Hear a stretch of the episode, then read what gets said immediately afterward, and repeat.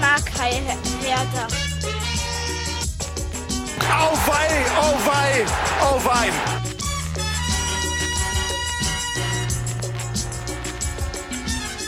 Colinas Erben, der Schiedsrichter-Podcast.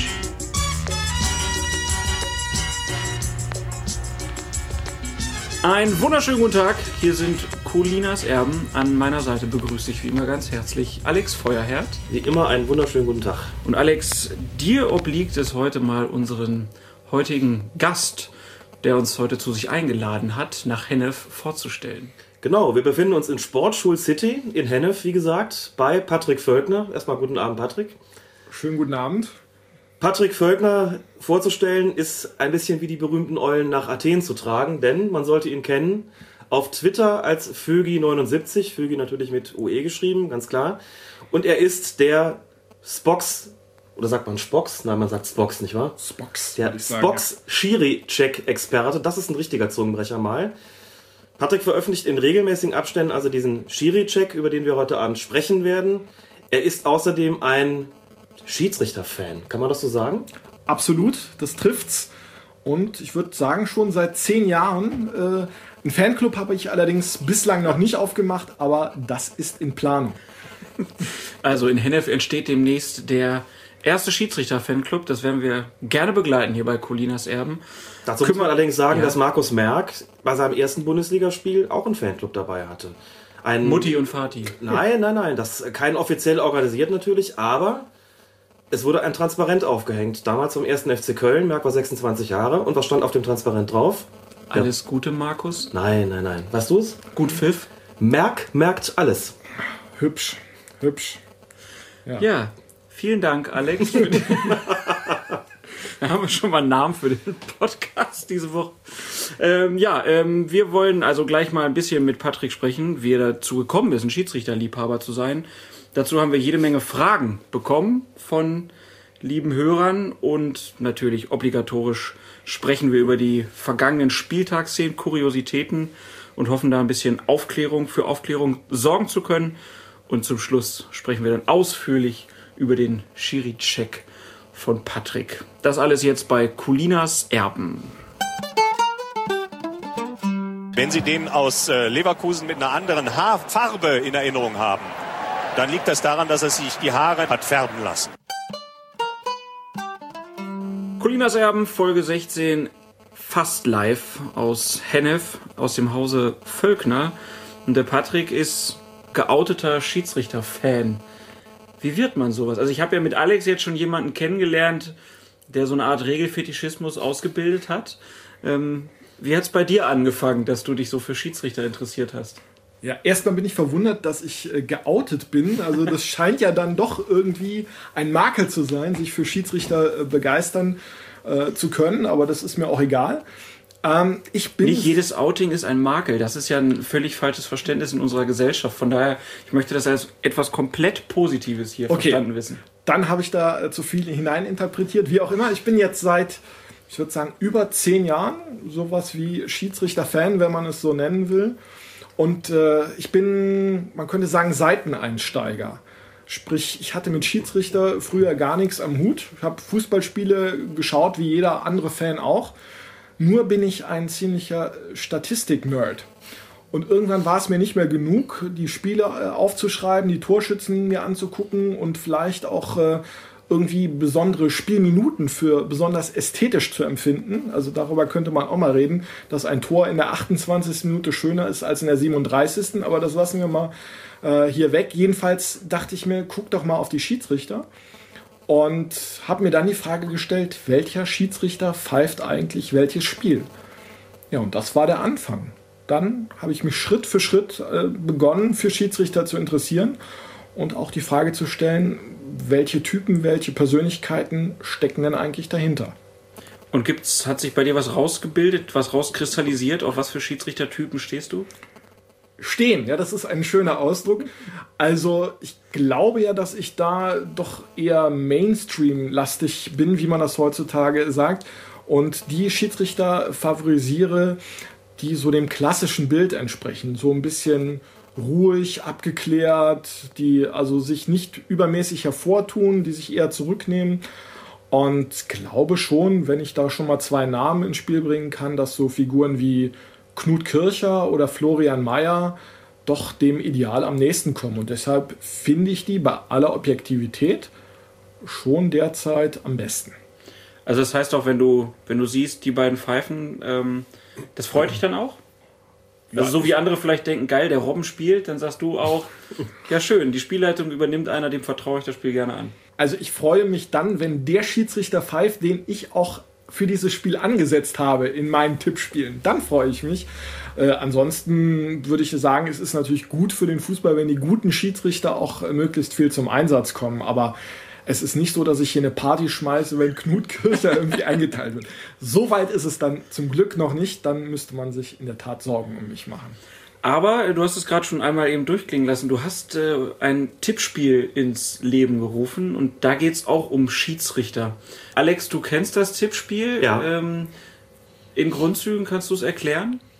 Es geht im Wesentlichen darum, dass eine Community von, ich weiß nicht wie vielen Leuten, das wird Patrick gleich uns gleich sagen können, ähm, tippt, welcher Bundesliga-Schiedsrichter am Wochenende welches Bundesligaspiel pfeift. Also genauso wie andere auf Ergebnisse setzen, äh, setzen die Herren und Damen möglicherweise.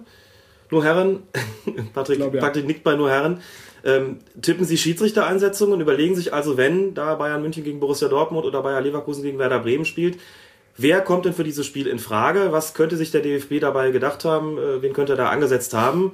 Und da geht es nach einem bestimmten Punktesystem. Dazu sagen, dass Patrick das äh, vorhin auch erklärt hat. Es gibt drei Punkte für die komplett richtige Einsetzung.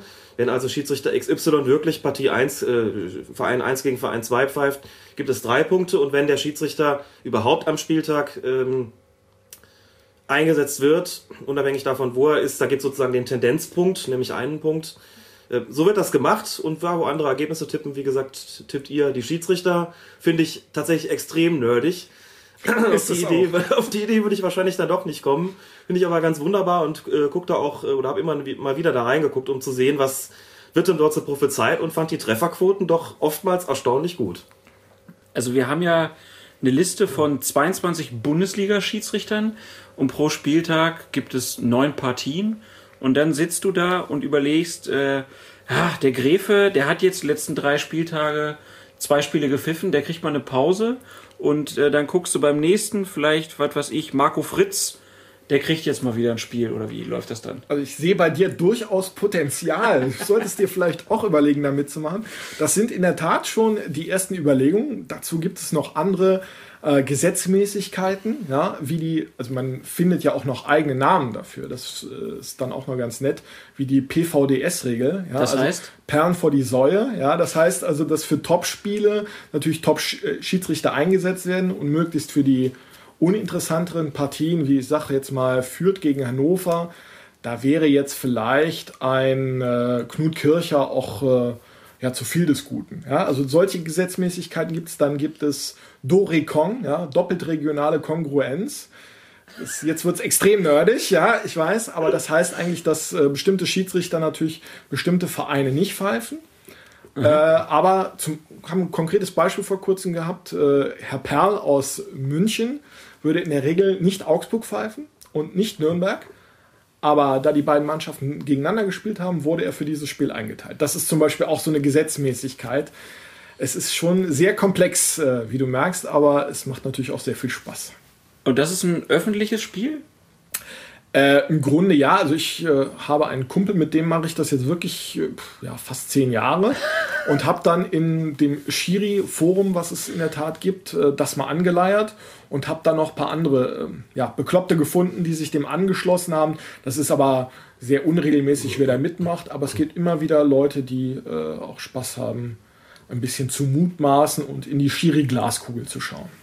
Okay, wenn wir dürfen, werden wir das auf unserer Seite einfach mal verlinken und dann können die Leute sich mit dir in Verbindung setzen. Gerne, gerne. Wir wollen ja gerne dafür sorgen, dass äh, die Colinas Erben-Hörer Hörer, ja, zu Schiedsrichter-Fans, vielleicht dann noch Nerds werden. Ähm, auf jeden Fall eine sehr schöne Idee und daraus, aus diesem ganzen Nerdtum, hat sich dann auch irgendwann entsponnen, dass du über Schiedsrichter schreibst. Richtig, ja. Ich habe dann natürlich mir auch die Frage gestellt, wer sind denn diese Figuren, die dahinter stehen? Also immer nur einen Namen hinzuklatschen, bringt es ja auch nicht. Und habe versucht, so Profile zu erstellen von den Schiedsrichtern. Was für Typen sind das? Wie treten die auf? Was sind ihre Stärken? Was sind ihre Schwächen? Und ja, vielleicht auch, äh, was steckt im realen Leben für ein Mensch dahinter, wobei man das nur sehr bedingt natürlich beurteilen kann. Aber das hat sich dann sukzessive gesteigert, dass man sich immer mehr dafür interessiert hat. Und natürlich dann auch äh, für das Spiel selbst. Das ist, spielt ja auch noch eine Rolle, nämlich äh, für die Regelauslegung im konkreten Fall und dass man sich immer mehr damit befasst, äh, sich reinliest und dann vielleicht so ein, zum kleinen Experten wird oder auch nicht. Also den ultimativen Experten haben wir hier in der Runde. Äh, das würde ich mir nicht anmaßen. Aber wie das so ist, man stolpert hinein, möchte ich sagen. Ja, wunderbar. Und über den Schiri-Check wollen wir nachher natürlich noch ausführlich reden. Und äh, wer den Schiri-Check schon mal gelesen hat, der weiß auch, dass Patrick sich durchaus im Regelwerk gut auskennt. Von daher kann er jetzt auch gleich mitreden, wenn es darum geht, eure Fragen zu beantworten. Da ja die Erfolge ausgeblieben sind bisher, habe ich gedacht, fange ich mal an, was zu verändern und habe eine andere Brille gewählt. Auf fokusfußball.de gab es wieder einige Kommentare unter dem letzten Podcast. So hat zum Beispiel Möckmöck einen Haufen Fragen äh, eingereicht, äh, die wir jetzt nicht in allen Punkten beantworten können. Das wird vielleicht ein bisschen zu lange dauern und einige Fragen haben wir auch in den vorherigen Podcasts äh, schon beantwortet. Aber ähm, zum Beispiel schreibt er hier zum Ermessensspielraum, ich denke, generell sollte der Ermessensspielraum immer so klein wie möglich gehalten werden, denn der Schiedsrichter soll zwangsläufig äh, nicht in den Mittel, Mittelpunkt der Diskussion kommen. Das kommt er nämlich, wenn der Ermessensspielraum seiner Meinung nach zu groß ist. Oft halte ich es auch für unnötig. Beispiel Rückpass. Wieso schreibt man nicht eindeutig fest, dass jeder Rückpass mit dem Fuß vom Torwart nicht aufgenommen werden darf? Dann ist die Situation sowohl für den Schiedsrichter und, was auch nicht vergessen werden sollte, für den Torwart einfach. Tja, Alex, der Ermessensspielraum. Immerhin, er schreibt schon nicht Fingerspitzengefühl, sondern Ermessensspielraum. Mhm. Aber was sagst du, so ganz klar zu sagen, nehmen wir das Beispiel Rückpass. Man darf den Ball immer, egal ob es ein Querschläger ist oder ob es ein gewolltes Rückspiel ist, man darf ihn nicht aufnehmen. Und das ist gerade ein gutes Beispiel dafür, wie ich finde, warum es nicht sinnvoll ist, diese Ermessensspielräume noch weiter einzuschränken. Die Rückpassregel ist geändert worden vor etwas mehr als 20 Jahren, Anfang der 90er. Ähm, damals wurde das Spiel immer unansehnlicher, immer zäher, was auch daran lag, dass die Spieler eben berechtigt waren, zu, nicht nur den Ball zu jedem Zeitpunkt zu ihrem Torwart zurückzuspielen, das haben sie, das Recht haben sie heute selbstverständlich weiterhin, sondern der Torwart konnte im Grunde genommen den Ball beliebig oft aufnehmen, wieder ablegen, wieder aufnehmen und so weiter und so fort. Das Ganze wurde also ähm, mehr und mehr zu einem immer unansehnlichen, taktisch, unansehnlicheren taktischen Mittel bis dann die internationalen Regelhüter eingeschritten sind und gesagt haben, das ändern wir jetzt. Wir untersagen jetzt die Wiederaufnahme des Balles durch den Torwart mit den Händen nach einem kontrollierten Zuspiel mit dem Fuß. Der Ermessensspielraum besteht ja nur darin, für den Schiedsrichter sozusagen festzulegen, wann ist ein solches Rückspiel kontrolliert, wann ist es sozusagen absichtlich. Und warum um alles in der Welt sollte man einen Querschläger, eine Kerze, also irgendeinen abgefälschten Ball, warum um alles in der Welt sollte man das auch ahnten, wenn der Torwart diesen, diesen Ball aufnimmt. Das entspricht ja gar nicht dem Sinn und Geist der Spielregeln da zu pfeifen, weil das ja gar nicht unter diesem Bereich fällt, wo man sagen würde, hier geht's um eine, um eine Taktik, um ein Spiel zu verzögern oder ähnliches. Insofern äh, halte ich das gar nicht für sinnvoll, an dieser Regel dahingehend irgendwas äh, zu ändern an der Auslegung. Äh, wie ich überhaupt kein, kein Freund davon bin, Ermessensspielräume da großartig einzuschränken. Das Ganze wird mir insgesamt zu, zu steril. Der Schiedsrichter wird dann so ein reines ähm, ausführendes Organ, das da steht und gar nicht mehr äh, ein Spiel zu lesen hat, sondern nur noch mechanisch irgendwas umzusetzen hat. Und ich glaube, dass äh, die Popularität des Fußballs gerade auch daraus resultiert, dass es Spielräume gibt, die er auszulegen hat, die er zu gewähren hat, dass er auch einfach sich Gedanken darüber machen muss, was ist hier absichtlich, äh, was ist, was ist nicht absichtlich äh, und sich Gedanken darüber machen muss, was ähm, welche Taktik könnte bei den Spielern dahinter stecken? Ist ein Handspiel jetzt strafwürdig oder nicht? Natürlich gibt es immer wieder Grenzbereiche, aber ich glaube, dass gerade das auch den Fußball spannend macht. Ansonsten kommen wir schnell in den Bereich, den es, glaube ich, beim Hockey gibt, wo man dann eben hingeht und dem Spieler einfach den Ball an den Fuß, glaube ich, äh, schießt. und es gibt da eine Strafecke und wenn wir in ähnlicher Form sagen würden, wir machen jedes Handspiel strafbar, dann wird natürlich es dazu kommen, dass die Spieler hingehen und sich eine Technik aneignen, mit der man dem Gegenspieler absichtlich den Ball an die Hand schießen kann. Da gibt's immer einen Strafstoß. Ja, oder es gibt bei jedem Rückpass dann äh, einen indirekten Freistoß, egal ob es jetzt abgefälscht war oder nicht. Also das führt nicht weiter, das macht auch nichts attraktiver. Im Gegenteil, es schränkt unwahrscheinlich ein, es mindert die Attraktivität und deswegen bin ich ein ähm, großer Verfechter, diese Ermessensspielräume beizubehalten und glaube auch, um das zu dem Punkt abschließend noch zu sagen, dass ähm, ich möchte jetzt nicht, nicht, nicht fies werden, aber hinter diesem Bedürfnis, alles komplett zu verrechtlichen, zu regulieren, auch so eine, so eine ähm, Haltung manchmal steckt vielleicht, ich weiß nicht, ob das bei dem, bei dem Fragesteller so ist, aber so eine Einstellung steckt so, wir müssen möglichst wenig Spielräume gewähren oder möglichst wenig, wenig Freiheiten da gewähren, um alles irgendwo, alles seine Ordnung und seine, äh, alles in seiner Ordnung hat, in seinen Bahnen verläuft. Ich finde gerade dieser Umgang mit Freiräumen und mit Freiheiten ist eine sehr, sehr wichtige Sache, die die Attraktivität des Fußballs auch ausmacht. Und ich glaube nicht, dass es sinnvoll ist, die einzuschränken, weil das Ganze sonst immer steriler wird, immer vorhersehbarer und letztlich ähm, überhaupt nicht zielführend ist. Deswegen bin ich ein großer Gegner der Einschränkung von solchen Geschichten, ohne da was unterstellen zu wollen. Ähm, also da stehe ich tatsächlich mal komplett auf der anderen Seite und, und würde auch sagen, halte ich nicht für sinnvoll. Nein. Wie ihr gemerkt habt, ist das ein Herzensthema für ja. Alex.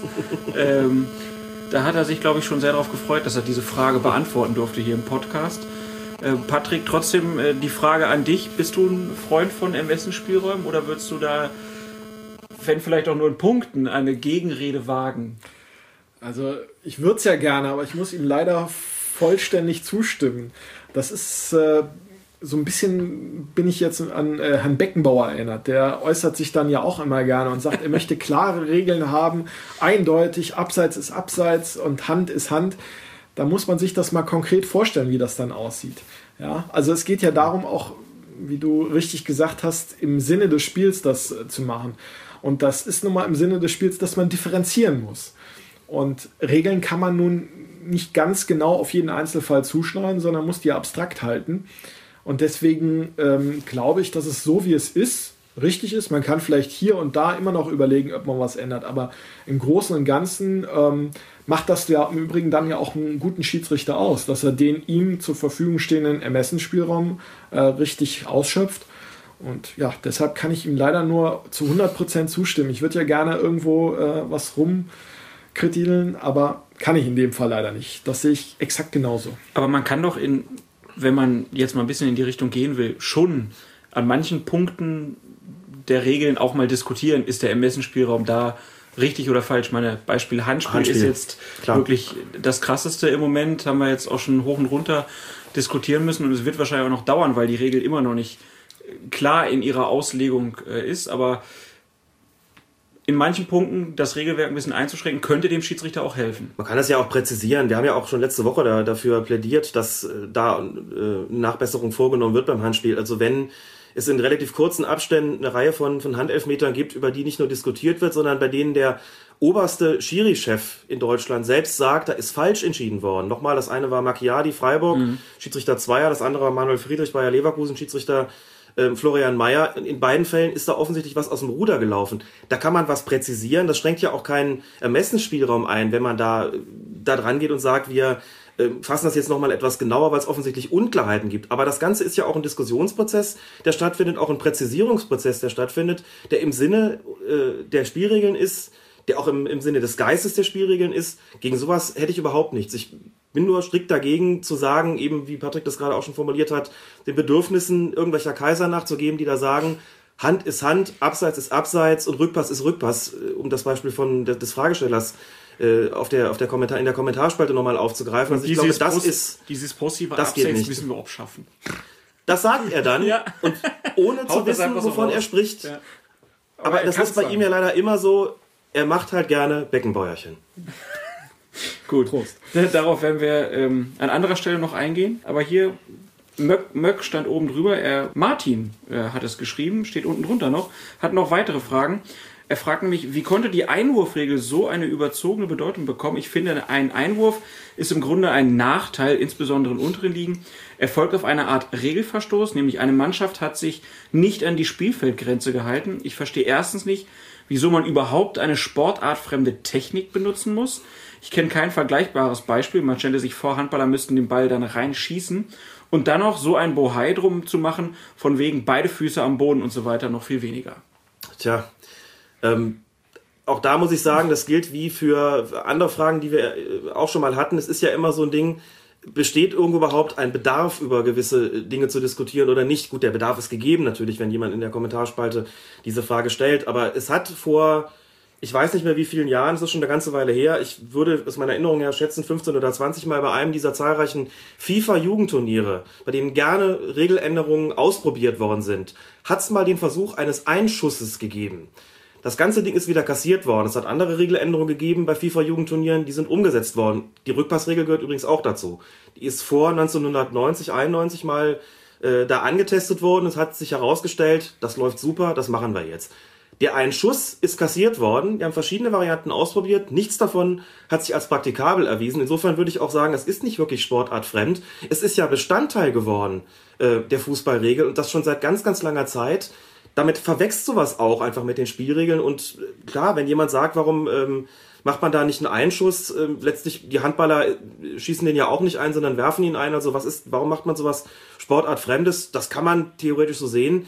Ich sehe aber nicht den Bedarf daran, das zu ändern. Insbesondere auch deshalb nicht übrigens, weil ähm, die Fußballer und gerade die, die gut einwerfen können, wir kennen alle noch, erinnern uns alle noch an Harald Kartemann, ne, mit seinen äh, weiten Einwürfen, die wie Flanken waren haben eine sehr spezielle Technik äh, da entwickelt, das eben quasi teilweise schon zu, zu regelrechten Eckstößen zu machen. Warum das Bohai gemacht wird, dass sie mit beiden äh, Füßen auf dem Boden stehen müssen und auch mit, mit wenigstens einem Teil eines jeden Fußes ähm, äh, außerhalb des Feldes stehen müssen. Es gibt halt bestimmte Regelungen, wie bestimmte Spielversetzungen auszuführen sind. Da muss man auch mal sowas festlegen. Es wäre sicher auch denkbar, dass man dabei springt.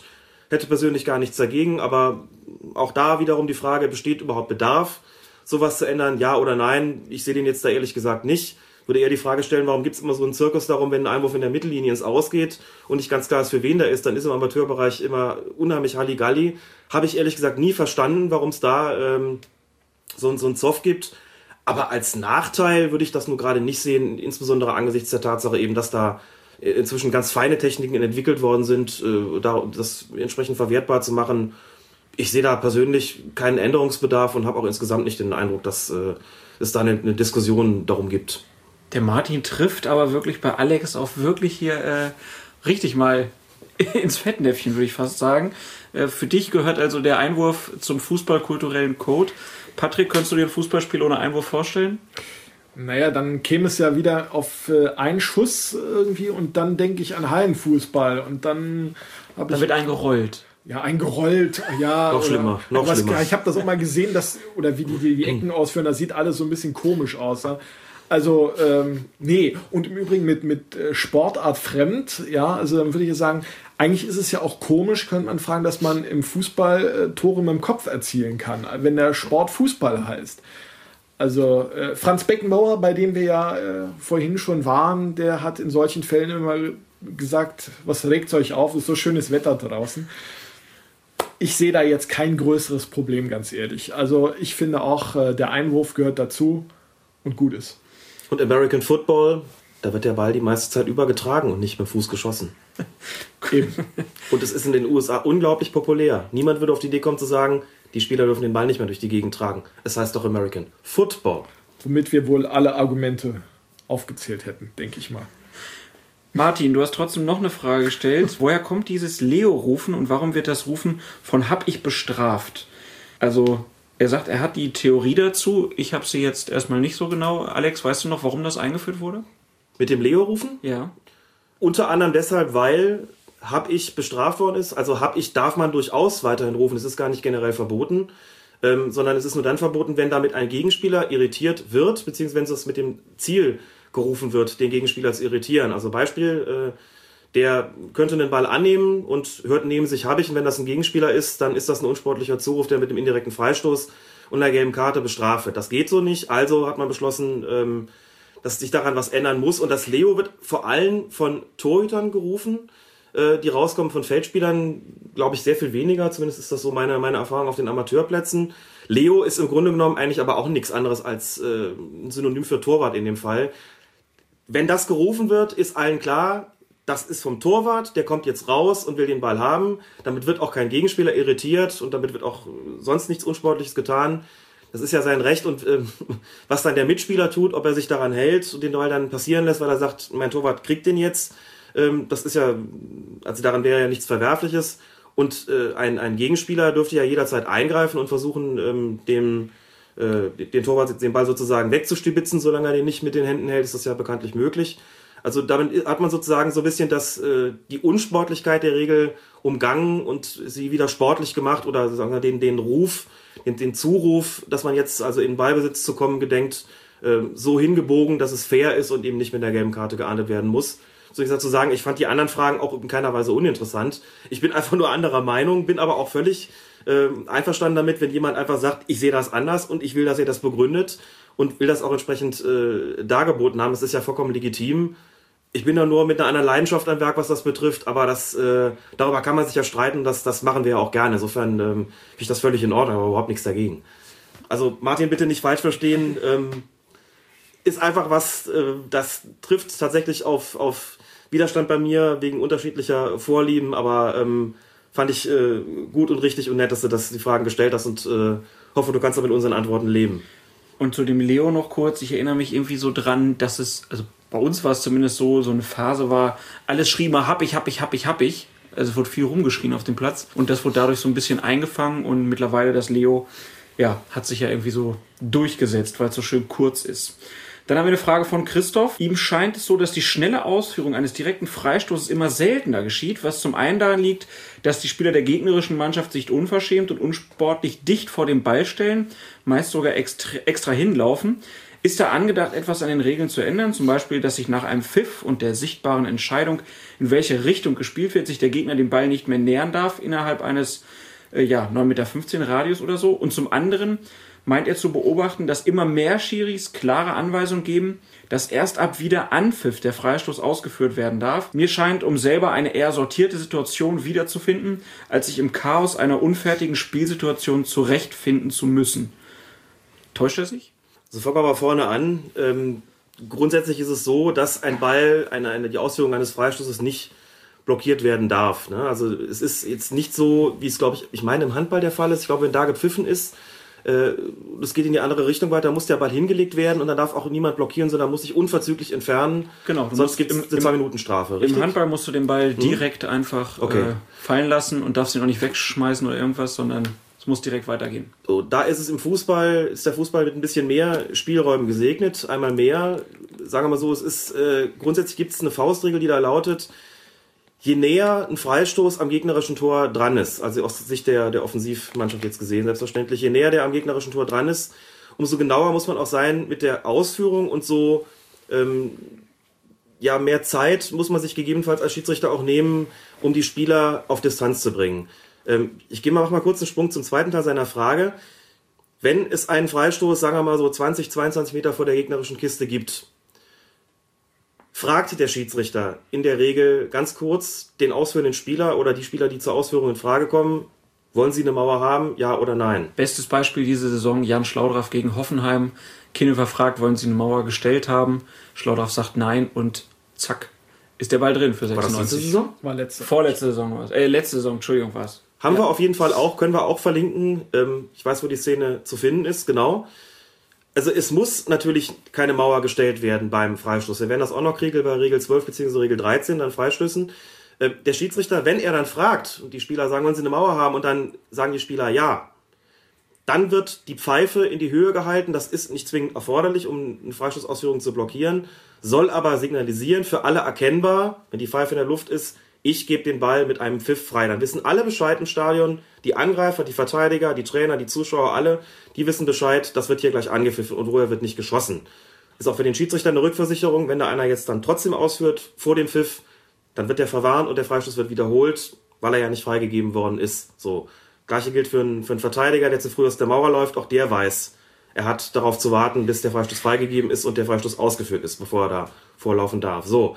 Ähm, bei Freistößen im Mittelfeld oder vielleicht an anderen Stellen des Spielfeldes, die nicht so nah am Tor dran sind, ist grundsätzlich natürlich eine schnelle Spielfortsetzung zuzulassen von Seiten des Schiedsrichters. Das bedeutet, dass die Spieler nicht das Recht haben, sich einfach davor zu stellen. Jetzt gibt es gewisse, wie soll man sagen, gewisse Spielräume, gewisse Grauzonen, auch wenn jetzt jemand sich nicht irgendwie gerade im, im Eiltempo entfernt, äh, sondern eher gemächlich zurückgeht, da wird man den nicht direkt verwahren, sondern da wird man den möglicherweise ansprechen und dem sagen, sehen Sie bitte zu, dass Sie auf 9,15 Meter Distanz kommen. Man muss immer dazu sagen, dass in solchen Situationen, wo der Ball nicht durch den Schiedsrichter blockiert ist beim Freistoß, die ausführende Mannschaft den Ball spielen kann, dann aber in gewisser Weise das Risiko trägt, denn dann verzichtet sie auf den Abstand von 9,15 Meter. Das heißt, wenn ich den Ball schnell ausführen will und da ist einer erst 4 Meter entfernt und hat mir vielleicht noch den Rücken zugedreht und ich schieße den an, dann geht's weiter. Dann kann ich nicht dem Schiedsrichter gegenüber darauf bestehen, dass der den jetzt wiederholt und den anderen vielleicht noch mit einer gelben Karte bedenkt. Dann habe ich die Ausführung unter Verzicht auf die 9,15 Meter Abstand ausgeführt. So. Den Eindruck, dass, dass, immer, dass es es immer seltener gibt, habe ich persönlich nicht. Ähm, ich will dem jetzt gar nicht offen widersprechen. Vielleicht ist das so. Das äh, wird sich wahrscheinlich statistisch nicht so ohne weiteres nachweisen lassen. Ich habe immer noch das Gefühl, in der eigenen Hälfte oder auch im Mittelfeld geht die Freistoßausführung relativ schnell. Ich habe nicht das Gefühl, dass da permanent blockiert wird. Und wenn sich einer wirklich richtig direkt vor den Ball stellt äh, und den Freistoß blockiert, dann ist er vom Schiedsrichter mindestens im Wiederholungsfall auch zu verwarnen, dass die Schiedsrichter da im Zweifelsfall immer erst bringen und sagen, jetzt weg da auf die 9,15 Meter. Um nicht eine Flut von Karten zu haben, finde ich richtig und verständlich. Wie gesagt, eben aus dem Grund, weil es sonst oft genug vielleicht ein Kartenfestival gäbe. Und wie gesagt, in Tornähe ist es ohnehin nochmal so, dass ja meistens die ausführende Mannschaft auch gerne die Mauer hätte und deswegen äh, auch dann darauf besteht, dass die Mauer gestellt wird, um auch Zeit für die Ausführung zu bekommen. Ist doch auch immer ein schönes Schauspiel nach jedem Freistoß. Also die Mannschaft, die gefault hat, redet auf den Schiedsrichter ein, weil es war ja kein Foul. Die andere ja. fordert Karten. Das ist ja auch, ja, immer wie so ein kleines Laienschauspiel, was aufgeführt wird. Wollen wir ja auch nicht vermissen. Dann würde ich sagen, an dieser Stelle äh, lassen wir das mit dem äh, Fragen. Wir haben zwar noch äh, welche, aber lieber Herr Sternburg, wir müssen dich leider auf die nächste Folge vertrösten, denn wir haben noch einiges vor hier bei Colinas Erben. Weiß nicht, ist mir egal, ob wir gewinnen oder. Wir kommen zu den Aufregern vom vergangenen Wochenende und starten mit der Partie, die die meisten Ausrufezeichen da bekommen hat. HSV gegen den FC Augsburg. Da gibt es eine ganz ja, spannende, witzige Szene auch ein bisschen von René Adler, der einen indirekten Freistoß gegen sich gesprochen bekommen hat, weil er den Ball wieder aufgenommen hat. Alex, erzähl noch mal kurz, was ist da bei der Szene passiert und war das eine richtige Entscheidung? Nehmen wir das, das letzte vorweg. Es war eine absolut richtige Entscheidung. Ähm, er hat den Ball kontrolliert aufgenommen und dann besagt die Regel, wenn er den Ball dann wieder aus den Händen gibt, darf er ihn nicht wieder aufnehmen. Was er darf, das muss man dazu sagen, ist, er darf den Ball auftitschen, er darf den Ball auch in die Luft werfen und wieder auffangen. Letzteres ist allerdings ziemlich ungebräuchlich. Er hat in diesem Fall aber den Ball nicht einfach nur aufgetischt, sondern er hat ihn aus den Händen gleiten lassen, um nicht mit dem Ball über die Strafraumgrenze zu ähm, geraten und dadurch ein Handspiel zu verursachen. Jetzt kann man kurz eine Klammer aufmachen. In der Zeitlupe sah es dann ein bisschen so aus, als sei er wirklich mit dem Ball aus dem Strafraum geraten, hätte also auch einen direkten Freistoß geben können. Ist aber jetzt, damit die Klammer wieder zu, regeltechnisch uninteressant. Wir stellen uns hier die Frage, warum hat es da einen gegeben? Also er hat den Ball abgelegt, um, wie gesagt, nicht über die Strafraumgrenze zu geraten und hat ihn dann sofort wieder aufgenommen und daraufhin hat es einen kurzen Moment gedauert, bis Schiedsrichter und Assistent das Ganze rekapituliert und sich verständigt hatten. Und dann gab es den indirekten Freistoß wegen Wiederaufnahme des Balles mit der Hand nach vorheriger Ballkontrolle. Das ist, wie gesagt, gemäß der Regel strafbar und korrekt entschieden. Du hast eben diese Szene angesprochen, dass man ja den Ball so auftitschen darf. Was ist, wenn der Ball, wenn man auftitscht, dann äh, vielleicht in der Pfütze einfach liegen bleibt und man ihn dann wieder hochnimmt?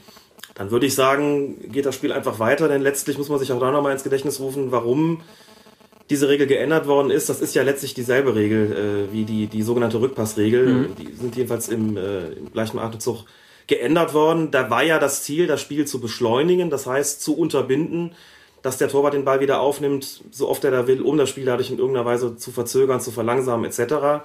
Insofern würde ich sagen, wenn jemand, wenn ein Torwart den Ball auf den Boden wirft und der bleibt da in der Pfütze liegen, dann darf er den, wenn es nach mir geht, auch wieder aufnehmen. Ganz einfach, weil er ja gar nicht geplant hat, das Spiel damit in irgendeiner Form zu verlangsamen oder zu verzögern, sondern weil ihm da ja einfach nur die Bodenverhältnisse in die Quere gekommen sind. Da denke ich, äh, wäre es nicht, nicht äh, den Regeln gemäß, einen indirekten Freistoß auszusprechen. Es würde also dem Sinn der Regel widersprechen, wenn man so pfeifen Ich denke. würde.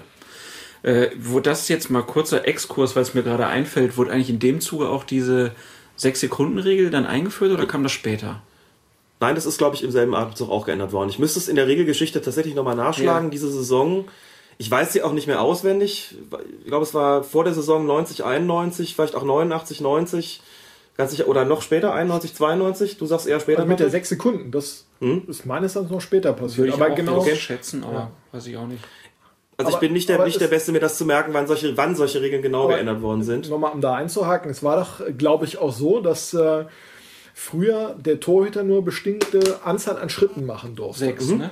Ja, Vier. Ja, vier. Vier Schritte. Da gab es ja ein legendäres Spiel, äh, was man sich da nochmal in Erinnerung rufen kann, das Eröffnungsspiel der Europameisterschaft 1988. Deutschland gegen Italien. Deutschland lag 1-0 hinten, hatte auch jetzt nicht so furchtbar viele Torchancen, bis auf einmal der Schiedsrichter meinte, diese Schritteregel wieder in Anwendung bringen zu müssen. Was im Grunde regeltechnisch wohl richtig war, aber was kein Mensch gemacht hat. Und das brachte uns dann einen indirekten Freistoß ein, den Andi Brehme dann auch reinsemmelte. Und äh, zum Glück ging also die EM dann nicht direkt in die Hose. Äh, das Haben dann die noch- Holländer erledigt. Ja, leider. Vielleicht wäre es andersrum besser gewesen. Aber Gut, ähm, kommen wir wieder in die Gegenwart, um hier nicht schlechte Erinnerungen heraufzubeschwören. Christoph äh, Fetzer hat uns nämlich noch geschrieben und fragte zu dem Spiel, was sagt ihr denn zu dem Rot gegen Beister? Also wenn ich mal äh, einhaken darf. Ja, gerne. Ich habe es gesehen und war im ersten Moment etwas irritiert, als ich das real sah und dachte, ist denn das jetzt so schlimm oder was ist denn da wirklich passiert, dass das eine rote Karte rechtfertigt?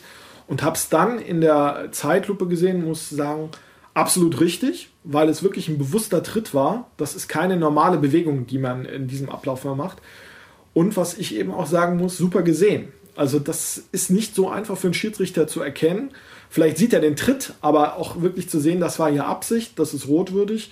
Also von daher platzverweise richtig und kleines Sonderlob an Herrn Wels, der das so erkannt hat. muss auch dazu sagen, wenn man sich die, die Szene nochmal anguckt in der Spielzusammenfassung, Beister steht da mit ausgebreiteten Armen, versteht die Welt nicht mehr und Wels geht nochmal auf ihn zu und macht mit einer sehr, sehr energischen Geste und der dazu passenden Mimik klar raus. Und zwar so, dass wirklich völlig klar ist, und ich erkläre es dir auch nicht, du weißt genau, was du gerade getan hast. So geht nur ein Schiedsrichter vor, der, ich übertreibe mal, tausendprozentig davon überzeugt ist, dass das korrekt ist, was er gerade gesehen hat und der in keiner Weise, auch nur einen minimalen Zweifel an der Richtigkeit seiner Entscheidung hat, kann mich nur anschließen. Top entschieden, top gesehen, allen Respekt. Auch eine kurze Erklärung haben wir bei Twitter zwar schon gemacht, aber es gab Aufregung um die Länge der Sperre, fünf Spiele für Beister. Das mutet natürlich trotz der Tatsache, dass es sich um eine Tätlichkeit handelte, dieser Tritt, viel an. Bei anderen Tätigkeiten wird ja deutlich kürzer gesperrt. Liegt aber entscheidend daran, dass er anschließend auch noch sich der Schiedsrichterbeleidigung schuldig gemacht hat, indem er Wels den Vogel gezeigt hat. Ich habe es mal nachgeguckt in der entsprechenden Rechts- und Verfahrensordnung des Deutschen Fußballbundes. Dort ist unter anderem festgelegt, in Paragraph 8, wie ich jetzt weiß, wie lange Mindestsperren sind. Jetzt ist es so bei Schiedsrichterbeleidigung grundsätzlich eine Mindestsperre von zwei Wochen.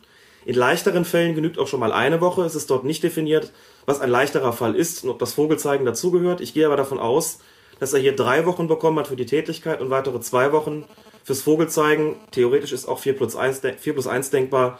Ist letztlich nicht äh, so relevant, aber fünf Spiele eben Tätigkeit plus Schiedsrichterbeleidigung, das auch klarzustellen, das ist dann auch nicht mehr ungewöhnlich lang für die gesamte Aktion.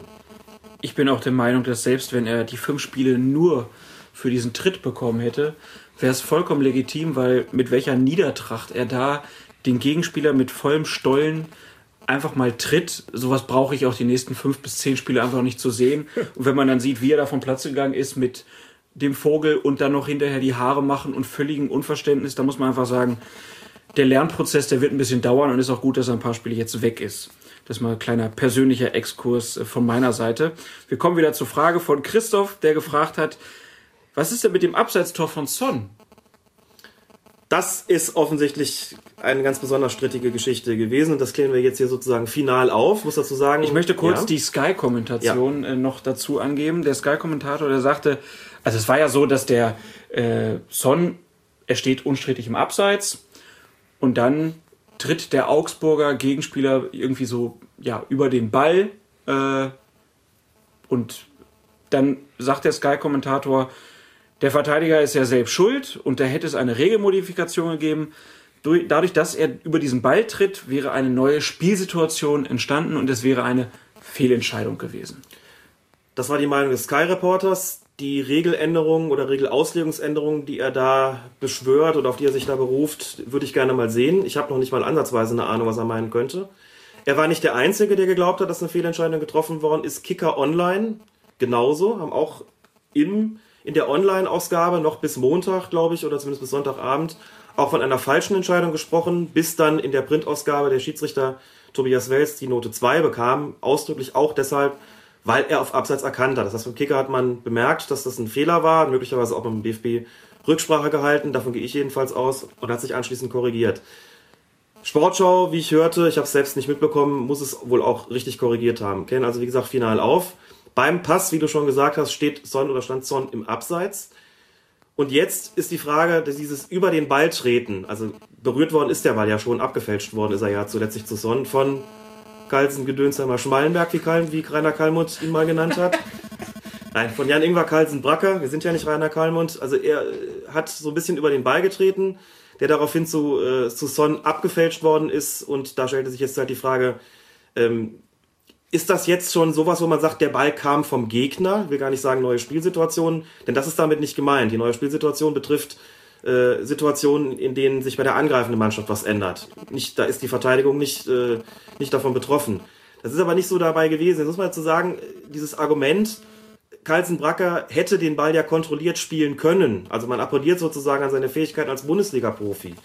Ähm, das spielt hier überhaupt keine Rolle. Der Konjunktiv ist ja völlig unangemessen. Fakt ist, er hat über den Ball getreten, er hat ihn einfach unkontrolliert abgefälscht. Ob, das, ob er das hätte besser machen können oder nicht, steht überhaupt nicht zur, zur Debatte und spielt für die Regeln überhaupt keine Rolle. Er hat ihn nicht kontrolliert, darauf kommt es an. Was er wollte, spielt, wie gesagt, keine Rolle. Und indem er ihn zu Son abgefälscht hat, der im Abseits stand, lebte diese Abseitssituation auf, beziehungsweise wurde sie wirksam. Also war es eine richtige Entscheidung, muss man auch dazu sagen. Ich fand auch, man hat sich viel zu stark darauf kapriziert, dass Son ein Tor geschossen hat. Denn wenn man sich die Aufzeichnung anguckt, und da braucht man auch keine Zeitlupe für, dann sieht man ziemlich gut, dass der Pfiff erfolgt ist und dann vergeht dann schon nochmal eine deutliche Zeit, in der schon alle Augsburger den Spielbetrieb eingestellt haben, bis Son den Ball dann ins Tor legt. Da reagiert auch kein Torwart mehr und so weiter. Also das lassen wir mal dahingestellt sein, ob das wirklich ein Tor ge- gefallen, ob da wirklich ein Tor draus äh, gefallen wäre, wenn der Schiedsrichter da nicht unterbrochen hätte. Er hat aber, wie gesagt, vollkommen zu Recht unterbrochen.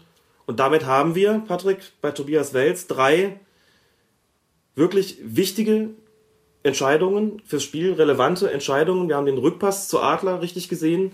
Wir haben die rote Karte ähm, für Beister, schwer zu sehen, top gesehen. Wir haben die Absatzposition von Son richtig gesehen. Und jetzt erklärst du mir, warum ihr bei Spox ihm trotzdem nur die Note 2,5 gegeben habt. 2,5. Kicker 2,0. Er hatte einen Einwand, der Kicker, den werde ich auch gleich bringen, aber bei drei solch wichtigen Entscheidungen, warum gibt es da keine Eins? Ja, gut, also jetzt könnte ich dagegen argumentieren, wir haben ihm schon eine 1 gegeben, aber das sind natürlich nicht die Gesetzmäßigkeiten, äh, die wir da anwenden. Ähm, er hat eine gute Partie gemacht, hat das auch richtig gesehen. Es ist ja nur nicht das einzige Kriterium, dass ich sage, welche richtigen oder welche Fehlentscheidungen hatte, sondern es gibt natürlich auch sowas, dass man sich das Spiel anguckt und schaut, wie war äh, so die Spielleitung als solche. Und bei ihm habe ich da, so wie ich das Spiel gesehen habe, noch kleinere Schwächen gesehen, gerade was so Zweikampfbewertung anbetrifft. Und dann ist das eben ein kleiner Makel. Eine 2,5 ist noch immer eine gute Note. Und äh, Herr Welz ist äh, überdies ähm, einer der besten Schiedsrichter, wenn nicht sogar der beste der Rückrunde, wenn man das mal so sieht. Ob man da jetzt eine 2,5 oder eine 2 für gibt, das macht dann auch noch den geringsten Unterschied. Aber die Note kann ich absolut rechtfertigen und kann auch sagen, er ist in hervorragender Verfassung momentan. Das ist also ein kleiner Exkurs schon mal zum äh, Schiedsrichter-Check, wo Tobias Welz in der neuesten Ausgabe jetzt bis auf Platz 3 vorgerückt ist. Ich soll noch kurz sagen, Ja. der Kicker hat, äh, hat Wels noch angekreidet, die fünfte gelbe Karte für Jansen, der nicht so den Schlappen drüber gehalten habe, wie, er, wie der Schiedsrichter das geglaubt hat. Eine Entscheidung, das, das weiß ich nach drei Zeitlupen auch. Hätte ich, glaube ich, nicht so stark gewichtet. Gab ihm die Note 2,0, wenn ich das jetzt richtig im Kopf habe. Auf jeden Fall kann man festhalten, eine wirklich überzeugende Leistung. Auch immer interessant, dass die fünfte gelbe Karte, da wird immer ganz genau geguckt. Wenn jetzt irgendwelche Was interessiert es den kein Mensch, aber die fünfte, du, ganz wichtig. Ja, dann kommen wir zum äh, Spiel der Bremer. Da fragt ähm, der Twitter-User Tiffer. Äh, ja, wie ist denn das mit den zwei Elfmetern im Spiel Bremen gegen Fürth? Äh, Patrick, da wurde einmal äh, Hand gefault und beim zweiten Mal war es ein Luftzweikampf Pekovic gegen Pavlovic. Deine Einschätzung zu den beiden Szenen? Also ich habe äh, die beiden Szenen gesehen. Beim ersten fand ich war relativ schnell klar Elfmeter. Einfach weil es den Kontakt gibt und äh, Hand auch darüber fällt. Ob er jetzt so fallen muss, ist wieder die alte Diskussion. Aber für mich ein klares Vorspiel, gibt es keine Diskussion. Ähm, bei dem zweiten Elfmeter war ich dann schon etwas verwundert bei dem ersten Betrachten, wo ich dachte, was ist da groß passiert. In der Zeitlupe konnte man aber schon sehen, dass da ein Halten war. Ich sag mal, den Elfmeter ist ja wieder so ein schöner Satz, den es immer gibt. Den pfeift nicht jeder, aber man kann ihn geben. So möchte ich es einfach sagen.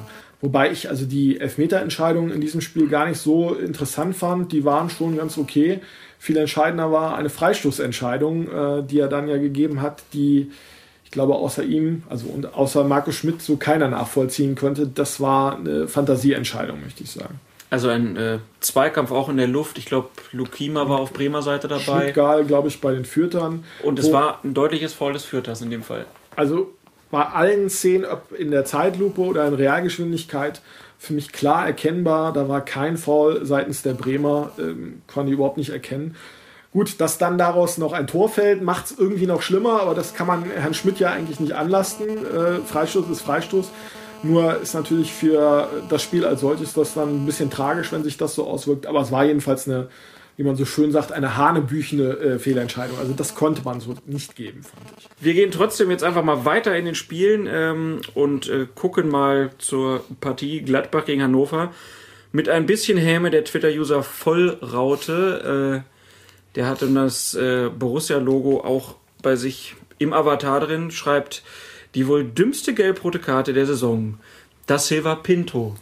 Also ich fand die gar nicht dumm, die war nämlich ganz bewusst, habe ich so einen Eindruck. Er wollte fliegen. Also den Eindruck hatte ich bei dem ganzen Spiel schon. Da war ja die erste Szene an der Außenlinie, wo er sich dann schon mit dem Assistenten gezofft hat, ähm, nach dem Foulspiel vorher und wo er wirklich rumgenölt hat wo ich dachte, das dauert nicht mehr lange. Und ähm, dann war es die zweite Szene, wo der Protest in der Sache für mich schon berechtigt war. Aber wie er sich da aufgeführt hat und auch über mehrere Sekunden, also nicht einmal, sondern über ja, zehn Sekunden, ich weiß es nicht, den Schiri angemacht hat und provoziert hat und dann eben den Daumen hoch, was ja doch pure Ironie ist. Also ähm, das finde ich, darf sich dann auch irgendwo der Schiedsrichter ja nicht mehr bieten lassen. Also ich habe da irgendwo gehört, dass man sagte, ja, soll er doch drüber hinwegsehen, ist alles nicht so wild. Ich denke, man muss auch sehen, welche Mittel hat der Schiedsrichter in der Hand, äh, um so ein Spiel zu kontrollieren. Und er kann sich ja dann nicht auf das Niveau des Spielers begeben und dann genauso zurückmachen, auch einen Daumen hoch oder irgendwelche Bemerkungen. Es gibt natürlich eine Grenze, wo man sagt, das gehört noch zum normalen Dialog. Aber wie sich das Silver Pinto da über mehrere Szenen letztlich aufgeführt hat, ging gar nicht. Und ich glaube, es war nicht dumm. Der hatte einfach keinen Bock mehr, habe ich den Eindruck. Der wollte fliegen, weil er hat es dermaßen provoziert, dass er raus musste. Gibt's nicht. Und als 96-Fan kann ich noch dazu sagen, dass ich mit vollem Unverständnis vor dem Fernseher saß, weil 96 ja nochmal zurücklag mit nur einem einzigen Tor und dann so viel Zeit für so einen Mist dran zu geben. Das war wenig clever und dann der junge Hoffmann wünschte sich von Manuel Gräfe ein bisschen mehr Fingerspitzengefühl nach dem Spiel und ich konnte nur sagen, das hätte ich mir von Herrn Pinto gewünscht, dass er weniger Fingerspitzengefühl gehabt hätte und die Faust einfach in meiner Tasche gelassen hätte. Aber es gab noch eine andere Szene, Juru gegen Stranzel und es gab keinen Elfmeter-Pfiff. Alex, deine Einschätzung? Das war sicher an der Grenze. Das war sicher an der Grenze, denn da muss ich sagen, wenn man sieht, wie Juru in diesen Zweikampf geht, und das ist für mich das Entscheidende, also da, äh, als, als, die, als der Ball in den Strafraum kommt, hoch in den Strafraum kommt, sieht man, dass Juru kurz auf Stranzel guckt, wo, wo steht der? Mhm. Und so wie er dann auf Stranzel losgeht, und da landet, glaube ich, irgendwie der Unterarm im, im Bauch oder im, im, äh, im Unterleib oder irgendwo dazwischen, sah das schon so ein bisschen nach einer gewollten Aktion aus. Das ist wieder so, eine, so ein Bereich, wo ich sage, also wenn es da wenn er das unter, wenn er das abgepfiffen bekommt, dann hätte es, glaube ich, einen Strafschuss gegeben, wenn ich es richtig im Kopf habe, war es äh, das im Strafraum. Ähm, kann er sich wirklich nicht beschweren, denn gerade wenn ich in die Richtung meines Gegenspielers gucke und dem anschließend da irgendwas in die Weichteile ramme, dann kann ich mich eigentlich kaum noch darauf berufen, dass ich mit dem in irgendeiner Form unglücklich kollidiert bin, dann muss man schon von einer gewissen Form von Absicht ausgehen. Da hätte ich nichts gegen den Strafstoß einzuwenden gehabt, ehrlich gesagt. Ähm, wollte noch ganz kurz was zu der Akzession von, von Pinto davor sagen, ähm, weil das bei, solcher, bei so einer Sache, wie dem, was Pinto gemacht hat, immer, das hat Patrick ja schon auch gesagt, um die Außenwirkung geht. Also ähm, ich kann mich durchaus in gewisser Weise, ich habe das jetzt ganz bewusst auf das Niveau der Spieler begeben, in Bezug auf die Ansprache, wenn das nicht, nicht jeder mitbekommt. Es gibt schon Mittel und Wege, auch auf Spieler einzuwirken, verbaler Art, die vielleicht nicht äh, die feine englische Art ist. Wenn das keiner mitbekommt und das seinen Sinn und Zweck erfüllt, kann man sowas mal machen. Was man nicht machen kann, ist irgendwelche Gesten zu machen, die man nach außen hin mitbekommt. Ja? Und wenn äh, Pinto sich da aufbaut, das ist ja schon gesagt, Patrick, ähm, und da den Daumen hochreckt, dann kommt das exakt diesem höhnischen Applaus gleich, der ja zumindest früher mal deutlich verbreiteter war. Und das ist zwingend verwarnungswürdig. Das kann ich mir als Schiedsrichter nicht bieten lassen. Völlig unabhängig von der Frage, ob Pinto vorher gefault worden ist oder nicht, war das auch schon unangemessen, als er gesehen hat, der Schiedsrichter pfeift nicht, sich da so theatralisch zu Boden fallen zu lassen. Also die hat er sich verdient, die gelb-rote Karte, nachdem er vorher schon äh, sich mit dem Assistenten, wie gesagt, angelegt hatte. Da kann man nur sagen, don't mess with the referee. Und in dem Fall gelb und gelb-rot, beide Male wegen Unsportlichkeiten, wegen irgendwelcher Zwistigkeit mit dem Schiedsrichter empfinde ich auch als ausgesprochen unprofessionell kann man nicht anders sagen. Da wünscht man sich von Pinto, dass er sich auf seine berühmte Zweikampfführung mal ein bisschen äh, mehr konzentriert und ja. weniger den Zweikampf mit dem Schiedsrichter sucht. Und nochmal kurz zurück auf Juru. Das ist das perfekte Beispiel dafür, dass ich nicht, äh, dass wir ja schon öfter gesagt haben, dass Bundesligaspieler Fouls unabsichtlich begehen. Und Giroud hat sich in letzter Zeit sehr oft dadurch negativ hervorgetan, dass er blöderweise immer noch mal versucht hat, durch unsportliches Verhalten irgendwie den Gegner zu beeinflussen. In dem Fall hat er jetzt Glück gehabt. Ein paar Fälle gab es schon, da hat 96 dann auch schon Elfmeter zum Beispiel gegen sich gepfiffen bekommen. Von daher, da wäre ein Elfmeter auf jeden Fall drin gewesen.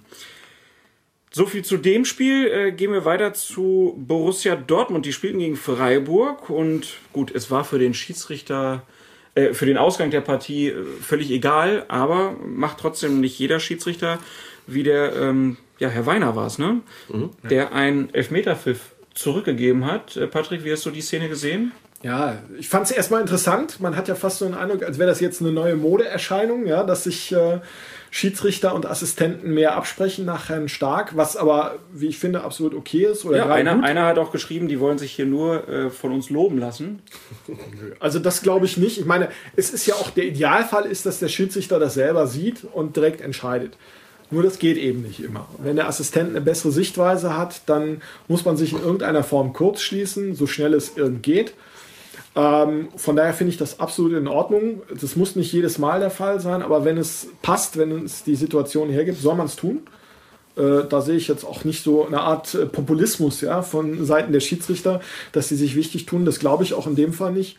Äh, bei der Entscheidung weiß ich gar nicht. Also ich habe es gesehen, das war für mich so ein, so ein Zwischending letztlich. Also Götze geht da, glaube ich, in den, in den Strafraum rein. Dann gibt es den Kontakt, ob der jetzt stark genug ist. Also gut, der Assistent hatte da wahrscheinlich die bessere Sichtweise, weil es auf seiner Seite war. Kann man so machen. Machen wir es mal so kurz. Vielleicht noch ergänzend dazu, es zeigt die gewachsene Bedeutung der Schiedsrichterassistenten, die ja nicht ohne Grund inzwischen eben auch seit einigen Jahren Assistenten heißt und nicht mehr nur Linienrichter. Einfach weil sie deutlich mehr zu tun haben, weil ihr, ihr Gewicht auch deutlich gewachsen ist. Warum heißen sie dann nicht Schiedsrichter 2 und 3 eigentlich? Weil Assistent ist auch immer noch äh, Assistentin, kommen Sie mal bitte, Kaffee. Weil sie, nein, das hat schon seinen Sinn, weil, weil es tatsächlich weiterhin Assistenten oder eben Assistentinnen sind, die dem Schiedsrichter assistieren und nicht selbst eine Entscheidung treffen. Und trotzdem ist aber das, was du angesprochen hast, finde ich deshalb auch ganz besonders wichtig, weil bei allem Lob, das man dafür übrig haben kann, was die Zusammenarbeit betrifft, das ist für mich ehrlich gesagt ein Grenzfall gewesen. Also zweierlei Hinsicht. Das Punkt eins ist, idealerweise läuft die Abstimmung andersrum. Nicht erst Pfiff Schiedsrichter, dann Votum Assistent, dann Rücknahme des Pfiffs möglicherweise, sondern idealerweise sagt er dem vorher über den Sprechfunk irgendwas durch. Das heißt, da wartet man vielleicht in dem Moment als Schiedsrichter auch noch ein, äh, ein kleines bisschen und hört sich von seinem Assistenten an, was war's denn nun? Wenn der durch den Sprechfunk, durch das Headset dann eben sagt, Elfmeter, Elfmeter, Elfmeter oder was auch immer dann, oder Strafstoß, was auch immer dort gerufen wird, dann macht man das halt und wenn der eben sagt, weiter, weiter, weiter, dann war es halt nichts. Da muss ich auch nichts zurücknehmen. Eine Entscheidung zurückzunehmen, trotz, auch wenn es durch das gewachsene Gewicht des Assistenten bedingt gewesen ist, haftet immer so ein kleiner Makel an, ich muss das halt so tun. Das, die Geschichte stark. Salva die Woche davor ist eine, eine ziemliche Ausnahme, was das betrifft. Das konnte nicht anders laufen. Es konnte schlichtweg nicht anders laufen. Bei Michael Weiner, bei dem Spiel in Dortmund, hätte es sehr wohl anders laufen können. Und jetzt bin ich mal kritisch, auch anders laufen müssen. Das war voreilig. Da stimmt man sich genau umgekehrt ab. Das ist hier nicht geschehen und das ist nicht gut.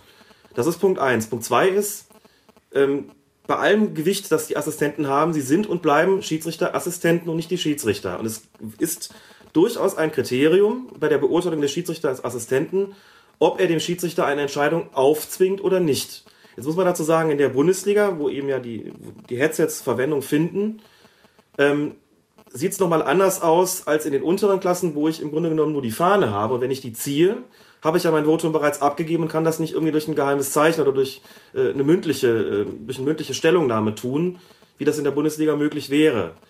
Mit anderen Worten, so wie das über den Sprechfunk da gelaufen ist, hätte Weiner einfach auch auf die Entscheidung bestehen können, hätte einfach sagen können, red du, ich habe es besser gesehen oder ich will jetzt hier einen Strafstoß haben und den geben wir jetzt auch. Und wenn es nur ist, das ist so ein Grenzfall gewesen, da treffe jetzt ich die Entscheidung und verantworte sie auch und du gehst jetzt bitte auf deine Position und nimmst den Elfmeter in Empfang. Also das fand ich insgesamt nicht so glücklich, auch wenn wieder alle sagen, da hat der Schiedsrichter Größe bewiesen, dass er was zurückgenommen hat. Das hätte in der Bundesliga meiner Ansicht nach anders laufen müssen und das hätte man anders lösen können. Gerade in so einem erfahrenen Schiedsrichter wie Michael Weiner mit erfahrenen Assistenten darf das eigentlich so, wie es gelaufen ist, nicht passieren. Patrick, ich weiß nicht, was heute mit ihm los ist. Ist ja immer so. Heute besonders bissig, aber gefällt mir sehr gut. Äh, bin nur ein bisschen überrascht. Äh, die Fortsetzung war dann Schiedsrichterball. Genau. Richtig? Selbstverständlich völlig korrekt. Wenn der Schiedsrichter eine Entscheidung zurücknimmt und damit klar macht, er irrt sich, kann es nur den Schiedsrichterball geben. Haben wir das auch geklärt. Dann kommen wir zum Spiel Leverkusen gegen Bayern. Da schreibt uns Andreas Bischof, äh, wir sollten noch mal Marcel Reifs Lob diskutieren, dass der Schiri von Leverkusen Bayern dem Spielverlauf entsprechend kein Gelb-Rot nach taktischem Foul gezeigt hat. Patrick. Also ich habe das gehört und ich habe doch sehr schmunzeln müssen bei dem, was Herr Reif gesagt hat. Das tue ich häufiger, wenn Herr Reif sich äußert im Übrigen, aber das ist was anderes.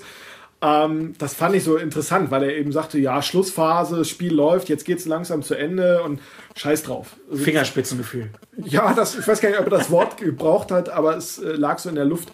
Also dazu muss man, glaube ich, zweierlei sagen. Erstens war es ein glasklares taktisches Foul. Also es gibt eigentlich kaum eine klarere gelbe Karte als die. Dann gibt es eben auch nicht den heute schon diskutierten Ermessensspielraum. Also von wegen, wir sind in der Schlussphase und ach komm, was soll's, ist eh gleich vorbei. Das geht natürlich nicht. Ja, ich weiß, da gibt es immer so dieses, äh, diese Gegenbewegung zu sagen, lasst uns doch auch mal die Regeln Regeln äh, sein lassen und mal ein bisschen menschlich drauf gucken. Gut, aber wenn wir uns ein bisschen ernsthaft damit befassen, dann kann man hier nur gelb ziehen und dann eben gelb-rot. Das zum einen.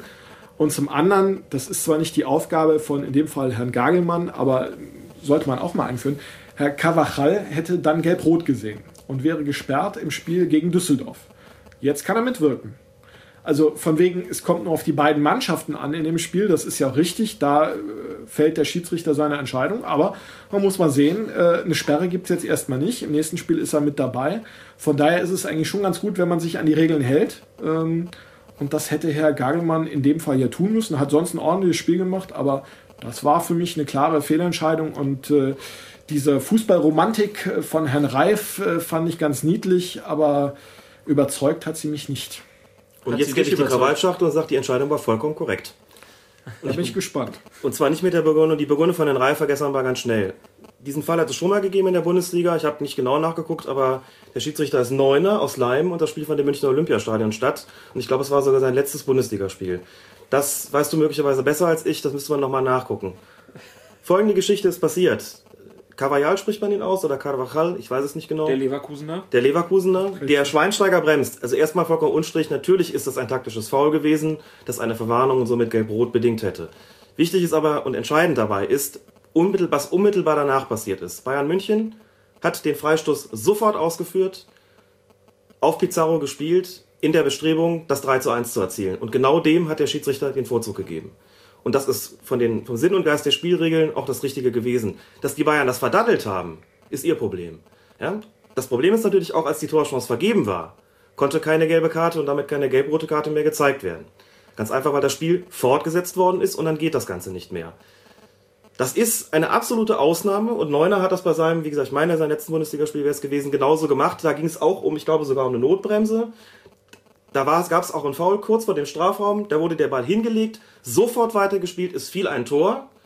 Ergebnis, das Tor zählte und der Spieler, der hätte verwarnt werden müssen oder sogar vom Platz fliegen müssen, ich weiß nicht mehr so genau, ging vollkommen straffrei aus.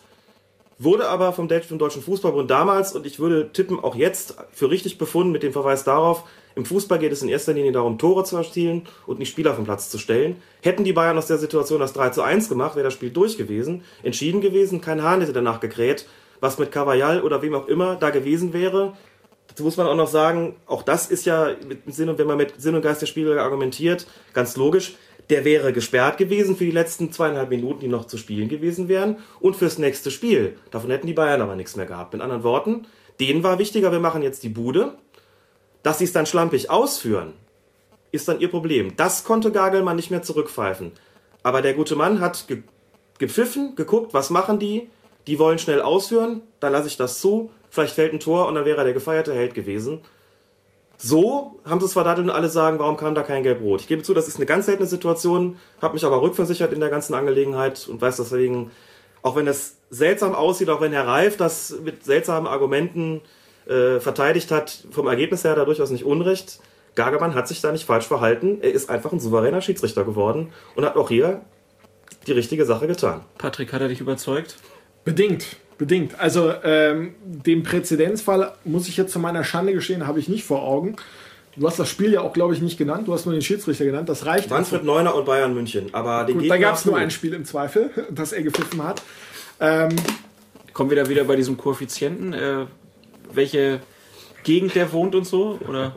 Gut, aus Leim ist in Baden-Württemberg, der hat schon Bayern mehr verpfeifen können. Ja. Aber ähm, was man vielleicht dann noch einschränkend sagen müsste, dann hat eben Bayern darüber disponiert, wie es mit dem Spieler weitergeht. Das ist etwas, was ich jetzt zum einen erstmal befremdlich finde. Das kann man so oder so sehen. Ich akzeptiere die Sichtweise. Ich akzeptiere deine auch. Ich finde das auch, äh, auch Aber nachvollziehbar. es ist natürlich auch so, dass Gagelmann hätte sagen können, hier, das war ein taktisches Foul, spielt man nicht weiter, ich unterbinde das Spiel. Und dann wäre es klar gewesen. Natürlich ist es für mich eine Abwägungsfrage zu sagen, worum geht's? Dieses Argument zu sagen, es geht hier darum, Tore zu erzielen, okay. Aber es bleibt für mich der Eindruck, es war eines der klarsten taktischen Fouls, das ich gesehen habe. Und es ist eigentlich auch befremdlich, dann zu sagen, dass es gerade dafür keine gelbe Karte gibt. Worauf wir uns aber, glaube ich, einigen können, damit wir hier nicht im Zwist auseinandergehen, aber das wird auch, glaube ich, so nicht passieren. Äh, die Argumentation von Herrn Reif können wir, glaube ich, nicht so teilen. Also, Nein. das ist ein Argument, was ich nachvollziehen kann. Ich bleibe aber bei meiner Argumentation und daraus sollen wir dann irgendwie einen Kompromiss schmieden. Es ist wie gesagt, auch hier kann man im Grunde wirklich nur mit, mit Sinn und Geist der Spieler argumentieren oder eben sagen, wenn so ein Foul passiert, dann muss es dafür gelb und damit gelb-rot geben. Nochmal, vielleicht auch als, als kurzer Einwand.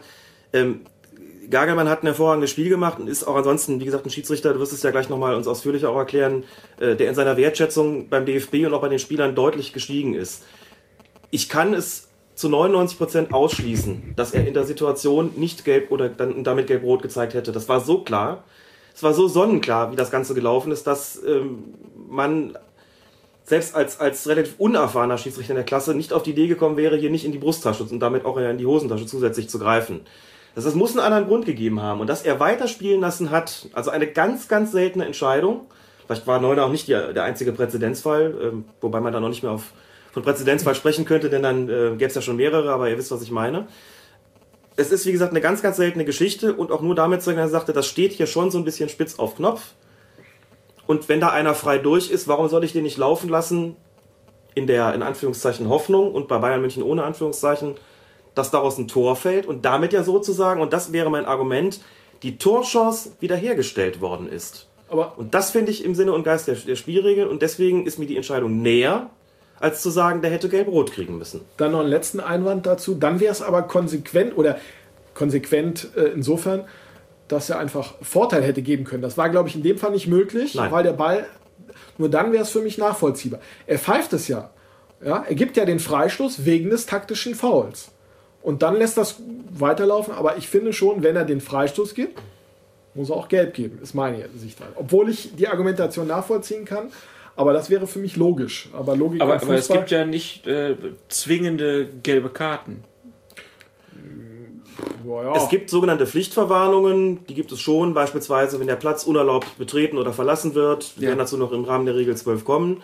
Insofern schon, das ist jetzt regeltechnisch gesehen keine Pflichtverwarnung in dem Sinne, dass es nicht, äh, zumindest von der Theorie her, einen Spielraum gegeben hätte. Jetzt muss man noch dazu sagen, ähm, ich glaube, wir hatten mal kurz diese sogenannte Lex Sidan angesprochen.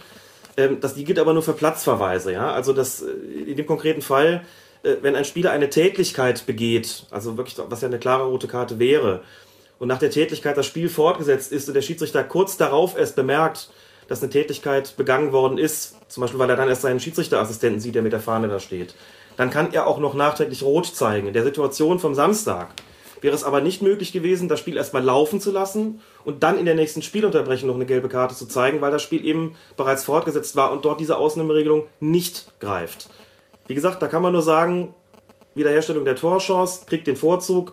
Ansonsten gebe ich dir selbstverständlich recht, ähm, hat's was, hat's immer so, den leichten Ruch von der, von der Regelbeugung, was er da irgendwie gemacht hat. Ich verzichte darauf, damit die weiterspielen können. Die Regeln geben diese Möglichkeit, wie gesagt, her und deswegen war es für mich an der Stelle auch richtig, äh, das so zu machen, auch wenn es, um es nochmal zu betonen, eben ein ganz seltener Fall ist. Aber die Einwände verstehe ich selbstverständlich auch. Also halten wir fest, Marcel Reif hatte nach Ansicht von Alex recht. Die Begründung war aber die falsche. Wer Herrn Reif kennt, Man kann aus den falschen Gründen das Richtige tun. ne, der, der kann uns ja mal weiterempfehlen. Und wir äh, beenden jetzt erstmal die Spieltagsbesprechung. Ich hoffe, die beiden Herren werden sich beruhigen. Und dann, und dann äh, wird eine Ruhepuls 50, kein Problem. Dann wird direkt nach einer ganz kurzen Pause Patrick uns erklären, warum Peter Gagelmann beim Schiri-Check eine 3 für die Spielleitung Leverkusen gegen Bayern bekommen hat. Ruhig, ruhig, ruhig. Ja, der Gagelmann, eine 3 bei Leverkusen gegen Bayern. Fangen wir erstmal mit Alex an, der ja zugeben muss, dass er Bayern-Fan ist immer an dieser Stelle. Leidenschaftlicher Bayern. Leidenschaftlicher Bayern-Fan ist. Ähm, hättest du Gagelmann auch eine 3 gegeben? Ich möchte da mich der Notengebung verweigern an dieser Ach Stelle. komm, Alex. Jetzt sind wir, wir reden über den Schiri-Check, da Der, es um Noten. der Jetzt- Schulnotenvergabe verweigere ich mich. Es gibt, es gibt ja ein eigenes Schiedsrichterbewertungssystem, an das äh, fühle ich mich gebunden. Und, äh, Gut, dann gib in, gib in der Skala was. unter Berücksichtigung der Tatsache, dass es nicht immer ein leichtes Spiel war, hätte ich ihm da, aber das sagt wahrscheinlich jetzt so den wenigsten was, ne? ähm, hätte ich ihn sicherlich mit einer 8,5 oder 8,6 bedacht von 10 Punkten, was äh, im, im deutlich oberen Bereich angesiedelt gewesen wäre. Für mich eine souveräne Spielleitung. Ich gehe, wie gesagt, auch bei der Entscheidung kurz vor Schluss, damit eben nicht die gelbe rote Karte zu zeigen aus den genannten Gründen. Und äh, das war für mich da sogar, dann muss man ja so konsequent sein und auch sagen, das war für mich sogar an der Stelle ein Big Point. Ansonsten hat er das prima im Griff gehabt. Große Akzeptanz bei den Spielern, gelassene Spielleitung, hat viel laufen lassen, hat genau die richtige Linie gefunden. Ähm, aber okay, wenn es gar nicht anders geht, Nein, Boxnote 3, Kickernote 2,5. Ich würde sicherlich nochmal drüber liegen ja, und sagen, also das ist für mich äh, dem, sicherlich im Bereich 1,5 oder 2,0 gewesen. aber wenn du jetzt kurz sagst 8,6, äh, als du jetzt so Regionalliga und Oberliga gepfiffen hast, was hast du da so für einen Notenschnitt? Ungefähr. Das lässt sich schlecht vergleichen, da- darunter auf jeden Fall. Also da sind wir eher so im Bereich 8,2, 8,3 gewesen. Dazu muss man sagen, dass äh, damals noch von anderen Noten, also schon von 10,0er System, ist zwar auch schon ausgegangen worden. Allerdings hat man da die oberen Untergrenzen für gute, sehr gute Spielleitung bei normalen, schwierigen, sehr schwierigen Bedingungen etc. nochmal anders angesetzt. Insofern ist das schwer, das miteinander zu vergleichen. Nach dem heutigen DFB-System ähm, würde ich sagen, ist er mit einer 8,5 oder 8,6 dabei. Und ich bin auch relativ sicher, dass das die Note ist, die beim DFB auch rauskommt. Das ist aber natürlich Spekulation. Ähm, vielleicht sollte ich mal so eine Tipprunde einführen. Schiedsrichterbenotungen tippen, also offizielle Schiedsrichterbenotungen tippen, nur wird man das nie auflösen können. Anders als die Ansetzung, weil man das ja nicht zu Gesicht bekommt. Aber äh, dann vielleicht kurz anschließend die Frage, warum vergibst du Schulnoten äh, mit, äh, mit Halbpunkten und nicht äh, von 0 bis 10? Weil das, glaube ich, das äh, transparentere, sagt man ja heutzutage, äh, ist und jedenfalls für die Mehrheit am leichtesten nachzuvollziehen. Ich Hat glaube, sich irgendwie so im Fußballbereich in Deutschland naja, Schulnoten, ne? ich meine, damit sind wir alle irgendwann konfrontiert. Äh, zu Schulzeiten, glaube ich, ja. Und insofern kann jeder mit einer Note etwas anfangen. Man kann auch meinetwegen ruhig die Begriffe aus der Schule von wegen befriedigend, mangelhaft und so weiter dahinter setzen. Also ich glaube, dass das für den äh, Normalo in Anführungsstrichen am leichtesten greifbar ist. Und dass es nur Halbnoten gibt, ist einfach erforderlich, um noch ein bisschen noch differenzieren zu können. Das wäre sonst zu wenig. Und äh, ja, hat sich hier in Deutschland so eingebürgert. In Italien zum Beispiel ist es ja anders. Da kriegen ja die Spieler auch äh, so andere Noten. Führt aber auch dazu, dass die meisten Spieler dann immer irgendwie eine 7 oder eine 8 kriegen. Und ja, da pendelt sich das ein. Von daher ist es in Deutschland manchmal sogar ein bisschen spannender zu sehen. Ähm, aber fangen wir mal jetzt äh, mit, mit Herrn Gagelmann an. Ähm, Alex sagte eine 2,5. Warum haben wir gesagt? Das haben wir geklärt. Aber warum aus deiner Sicht jetzt äh, eine 3? Also für mich wäre er auch im Zweierbereich gewesen, weil er eigentlich eine souveräne Partie gemacht hat. Da hätte ich jetzt vielleicht eine 2,5. Ist jetzt spekulativ. Aber für mich, wir haben ja darüber gesprochen, äh, war das eine, eine Fehlentscheidung. Und ähm, die war für mich auch relativ klar. Ich glaube, wir brauchen nicht Ja, nochmal nein, nein. drüber zu diskutieren. Und dann wirkt sich das eben doch so aus, dass ich sage, dann ist es summa summarum eher eine 3, weil Fehlentscheidung sicher nicht das entscheidende Kriterium, aber eines äh, der wichtigen ist, äh, abseits von dem Auftreten des Schiedsrichters auf dem Platz, was, wie ich fand, äh, Gagelmann typisch in letzter Zeit äh, sehr gut war oder recht gut war. Über den Typ Gagelmann sprechen wir später noch mal ein bisschen ausführlicher. Ich würde jetzt gern noch mal so über generell über eure Spocks äh, Notenvergabe reden. Wie läuft das bei euch ab mit den Schiedsrichternoten? Also letztlich äh, übernehme ich das, die Schiedsrichter zu bewerten. Ähm, dafür schaue ich mir dann auch äh, wirklich alle Spiele an. Jeden soweit- Spieltag. Naja, also es ist jetzt zum, schon mal so, dass man fünf Spiele wirklich live gucken kann, wenn man sich die volle Dröhnung geben will. Und das machst du gerne. Ja, da ich mit Fußball eh ein bisschen, äh, ja, ein bisschen nerdig veranlagt bin, ist das für mich jetzt auch nicht so das Problem. Also diese fünf Spiele, sprich Freitag, Samstag, Nachmittag und Abendspiel und die Sonntagsspiele, die gucke ich mir schon an, soweit eben möglich. Und was die anderen Spiele betrifft, kann ich mir die später noch angucken. Ähm, entweder ganz oder auch mal zusammenfassen. Es gibt auch wirklich Spiele, da erkennt man relativ schnell, die braucht man nicht komplett jede Szene gesehen zu haben. Das war eine souveräne, lockere Leistung, wo es eigentlich nicht viel zu diskutieren gibt. Aber ich schaue mir schon so viel wie möglich äh, selber an, schaue mir auch andere Meinungen an. Also ich versuche es ja so weit wie möglich zu objektivieren. Dass ich nicht sage, das ist meine persönliche Meinung, sondern äh, ich lese, was bei uns in der Redaktion dazu gesagt wird, was auch andere Medien sagen und versuche daraus dann so weit möglich eine äh, objektive Gesamtnote zu vergeben. Du schreibst auch äh, ja in der in der in dem Vorspann von von jedem Schiri-Check äh, von einem faktenbasierten Schiri-Check ähm, analysiert ihr äh, die Leistung von den Schiedsrichtern. Ähm, auf welche Fakten stützt du sich da da hauptsächlich? Also es Ja. geht ja klar um äh, die die Fehlentscheidung, aber in den Texten, die du schreibst, da geht es ja nicht nur um das, was wir auch immer bemängeln, beim Kicker zum Beispiel, dass es da dann schnell darum geht, Einzelentscheidungen zu bewerten, sondern bei dir liest sich schon raus, dass es mehr Kriterien gibt.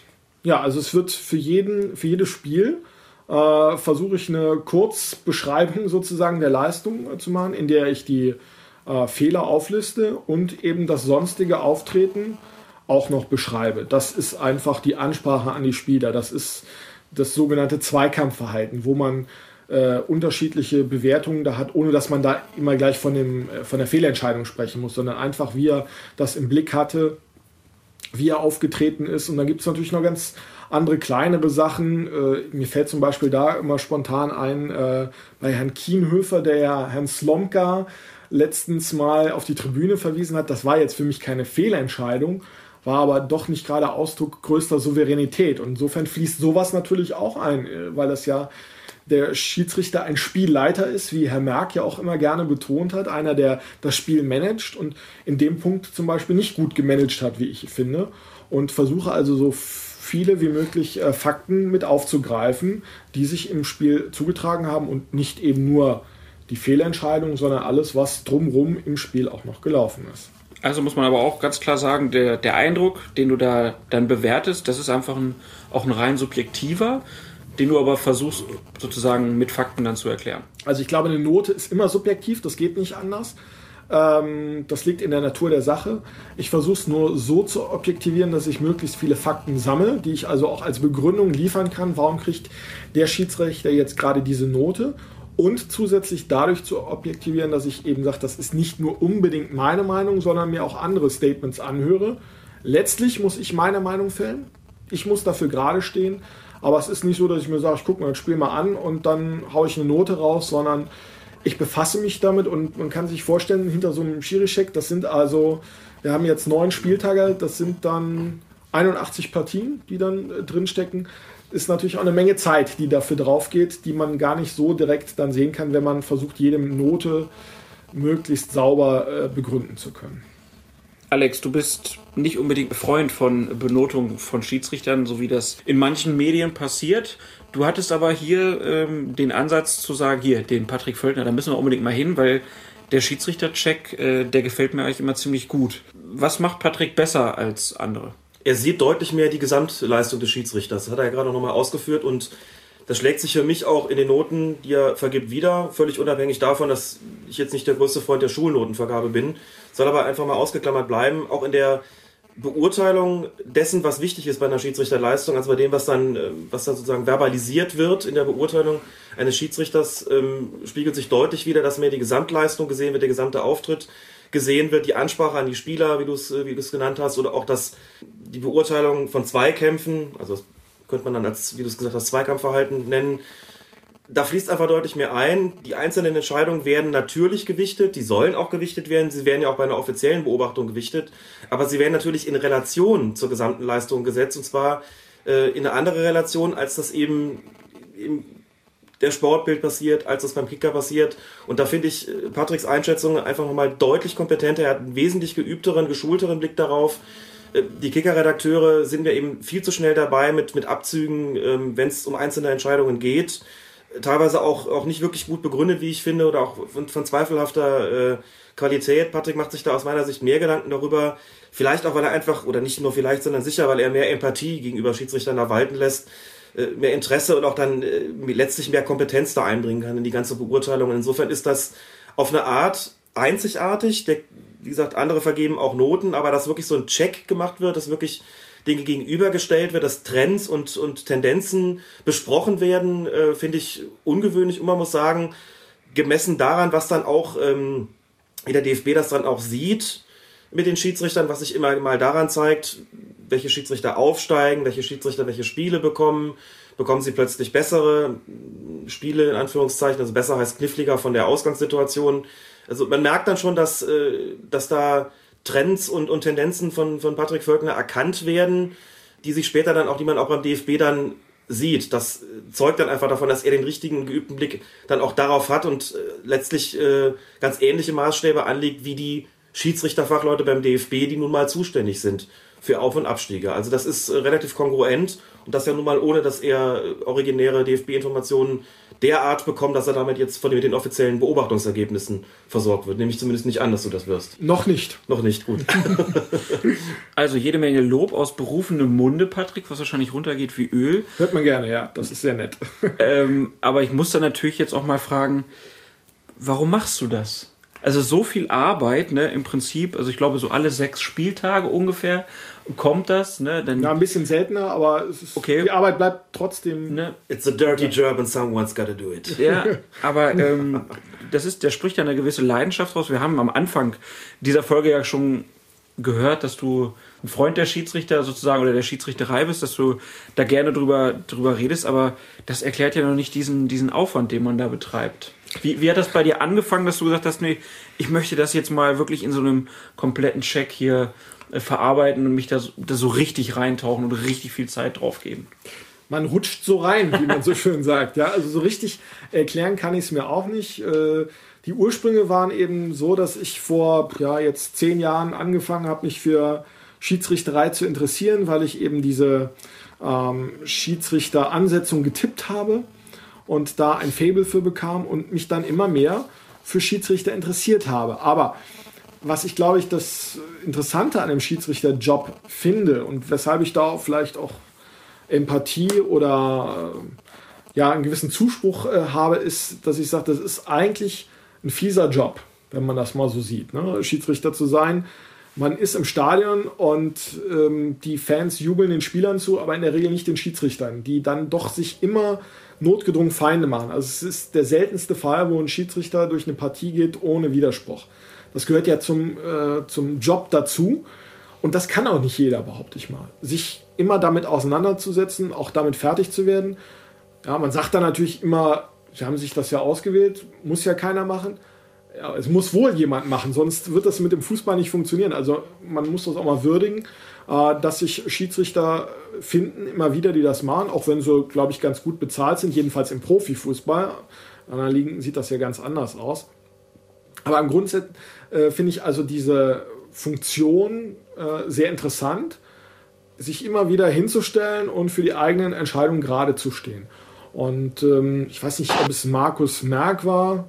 Ich glaube ja, also er hat das mal ganz gut beschrieben, wie ich fand, was so ein Schiedsrichter ausmacht. Dass er gar nicht jetzt derjenige ist, der Entscheidungen fällt. Natürlich tut er das, aber er ist im Wesentlichen so eine Art Spielmanager, ein Spielleiter. Und das ist auch ein Gedanke, der jetzt eben beim Schirischek zugrunde liegt, dass man das versucht zu würdigen. Wie schaffe ich so eine Partie bestmöglich über die Bühne zu bringen? Nicht nur die Entscheidung eben jeweils richtig zu fällen, sondern auch zu gucken, wie funktioniert das mit der Kommunikation. Und da mich diese Aufgabe irgendwie doch fasziniert, das zu machen, äh, mache ich auch diese Aufgabe selbst mit einer gewissen Leidenschaft. Du machst das ja bei Spox. Spox ist ähm, ein, ein Sportportal mit ganz großem Augenmerk auch auf die äh, Community drumherum. Ähm, wie, wie ist da das Feedback? Also wie, wie hast du das Gefühl, reagieren die Leute auf den Schiedsrichter-Check? Das ist, wie nicht anders zu erwarten, geteilt. Also da gibt es häufig Widerspruch. Das liegt aber in der Natur der Sache. Also wenn ich mich hier festlege und auch meinen Schiedsrichter lobe, dann ist mir vollkommen klar, dass es auch gleich die ersten Kommentatoren gibt, die sagen, was erzählst du da für einen Scheiß? Der Schiri kann gar nichts. Das, also wenn ich einen Schiedsrichter-Check mache, wo ich nicht alle Schiedsrichter äh, jetzt durchkritisiere, dann ist mir klar, kriege ich Widerspruch. Und im Grunde genommen will ich das auch. Ich will eine Diskussionsgrundlage liefern, wo sich jeder äußern kann und das ist auch vollkommen okay, sofern das in der richtigen Form geschieht, was aber meistens der Fall ist. Es gibt äh, auch sehr viel Zuspruch. Äh, User, die das gut finden als Institution. Manche zweifeln das auch an. Es gab auch äh, anfänglich die Kritik, dass man das nicht machen dürfe. Warum nicht? Schiedsrichter zu kritisieren. Ja. Ah. ja, dann kam natürlich der Fall Rafati. Das war relativ kurz nach Beginn der Reihe. Und dann wurden natürlich Querverbindungen hergestellt, dass man sagt, ähm, siehst du, sowas passiert dann. Dagegen verwehre ich mich natürlich. Also ich nehme jede Kritik in der Sache an. Aber jetzt zu sagen, man darf Schiedsrichter nicht kritisieren, äh, sehe ich komplett anders. Ähm, man muss sich das auch mal vor Augen führen, dass Schiedsrichter von Haus aus permanent mit Kritik ausgesetzt sind. Also nicht nur von den, von den Zuschauern, sondern es gibt immer wieder Schulungen, äh, die Leistungen werden immer wieder bewertet. Schiedsrichter müssen selbstkritisch sein, sonst werden sie es nicht bis in die erste Liga schaffen. Das ist vollkommen klar. Das gehört zu diesem Job dazu. Und das passiert Tag für Tag ähm, dann bespricht man sich und diskutiert das. Und dann ist ja die Frage, warum soll man diese äh, Besprechung nicht auch in einer äh, anderen Ebene machen, auf medialer Ebene? Und ich versuche es halt möglichst sachlich. Hier und da wird polemisiert, das gehört dazu, dass man auch etwas zuspitzt. Aber ich finde schon, es gibt absolut eine Berechtigung dafür, wenn, wie es heutzutage üblich ist, so viel über Schiedsrichter geredet wird dann sollte man dafür auch äh, von, von journalistischer Seite einen Beitrag liefern und genau das ist der Ansatz. Was glaubst du, Alex, ist solche Kritik von Schiedsrichtern auch willkommen, wenn sie in der Form passiert? Ja, das denke ich sicherlich. Also ich bin davon überzeugt, dass das auch zur Kenntnis genommen wird. Auch ein Schiedsrichter ähm, guckt, auch wenn Thorsten Kienhöfer uns ja das Gegenteil erzählt und gesagt hat, er schaut nicht mehr in die Zeitung, wie seine Leistung dort beurteilt wird, denke ich, da wird er eher eine Ausnahme sein. Also Schiedsrichter werden das auch in der einen oder anderen Form sicherlich zur Kenntnis nehmen.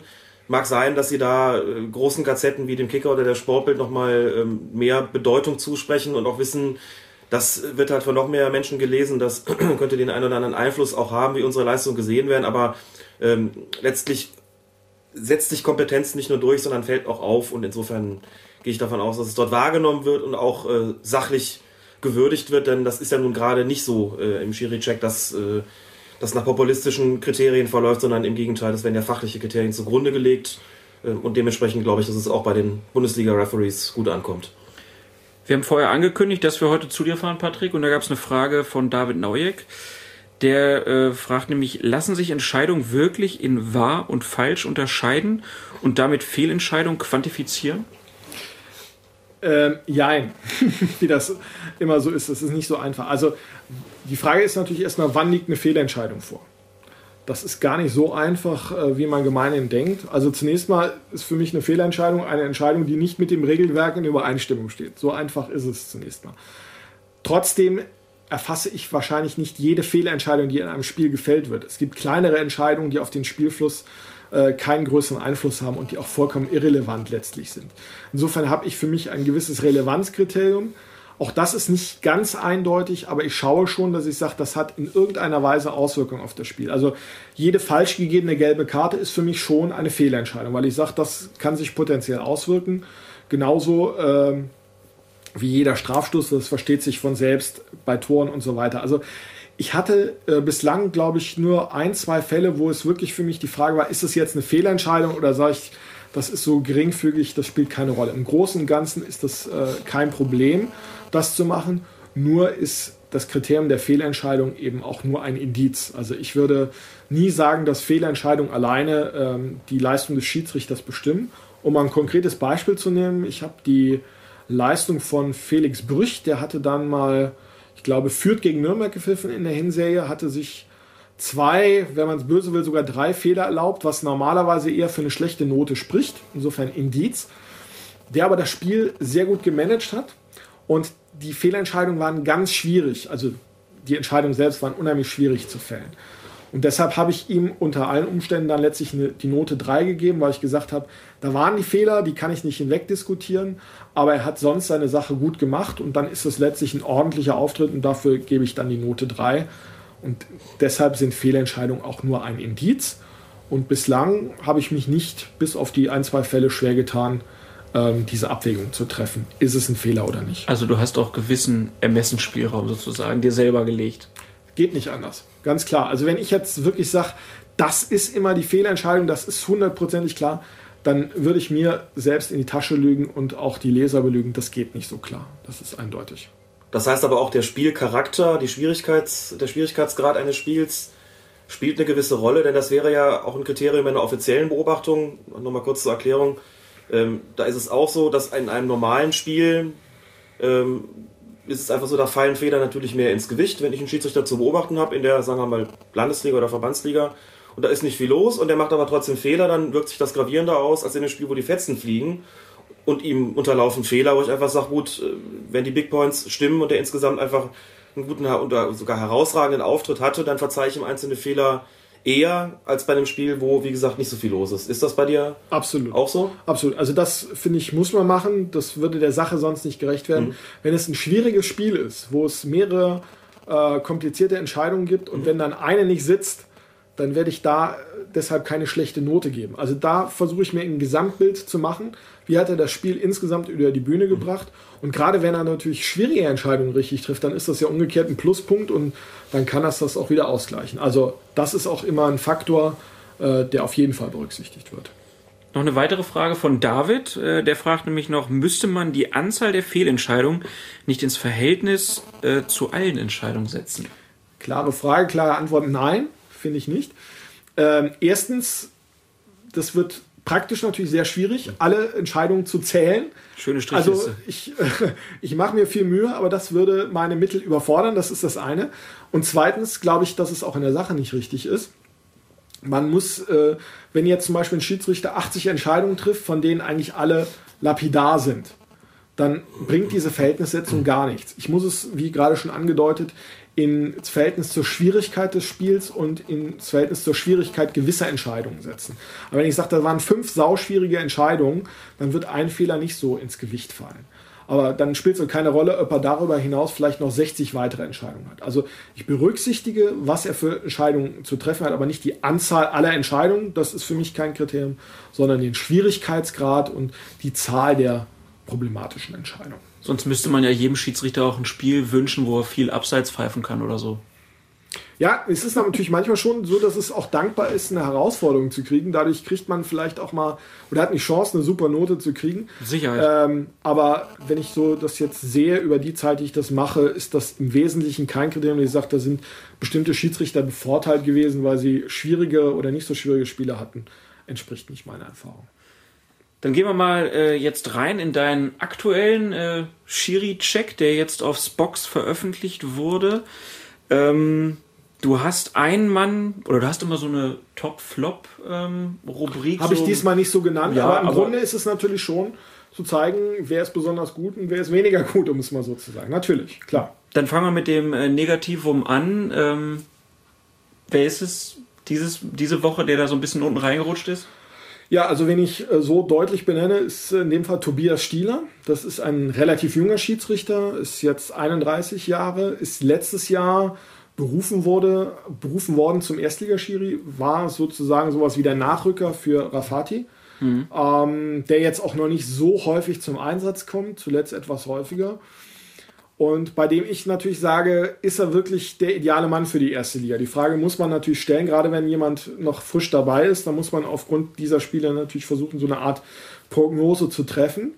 Und ähm, da bin ich bei ihm einfach skeptisch. Das macht sich zum einen schon auch an den Fehlentscheidungen bemerkbar. Ich habe da das Spiel Augsburg gegen Mainz äh, rausgegriffen, wo er doch einige Böcke drin hatte.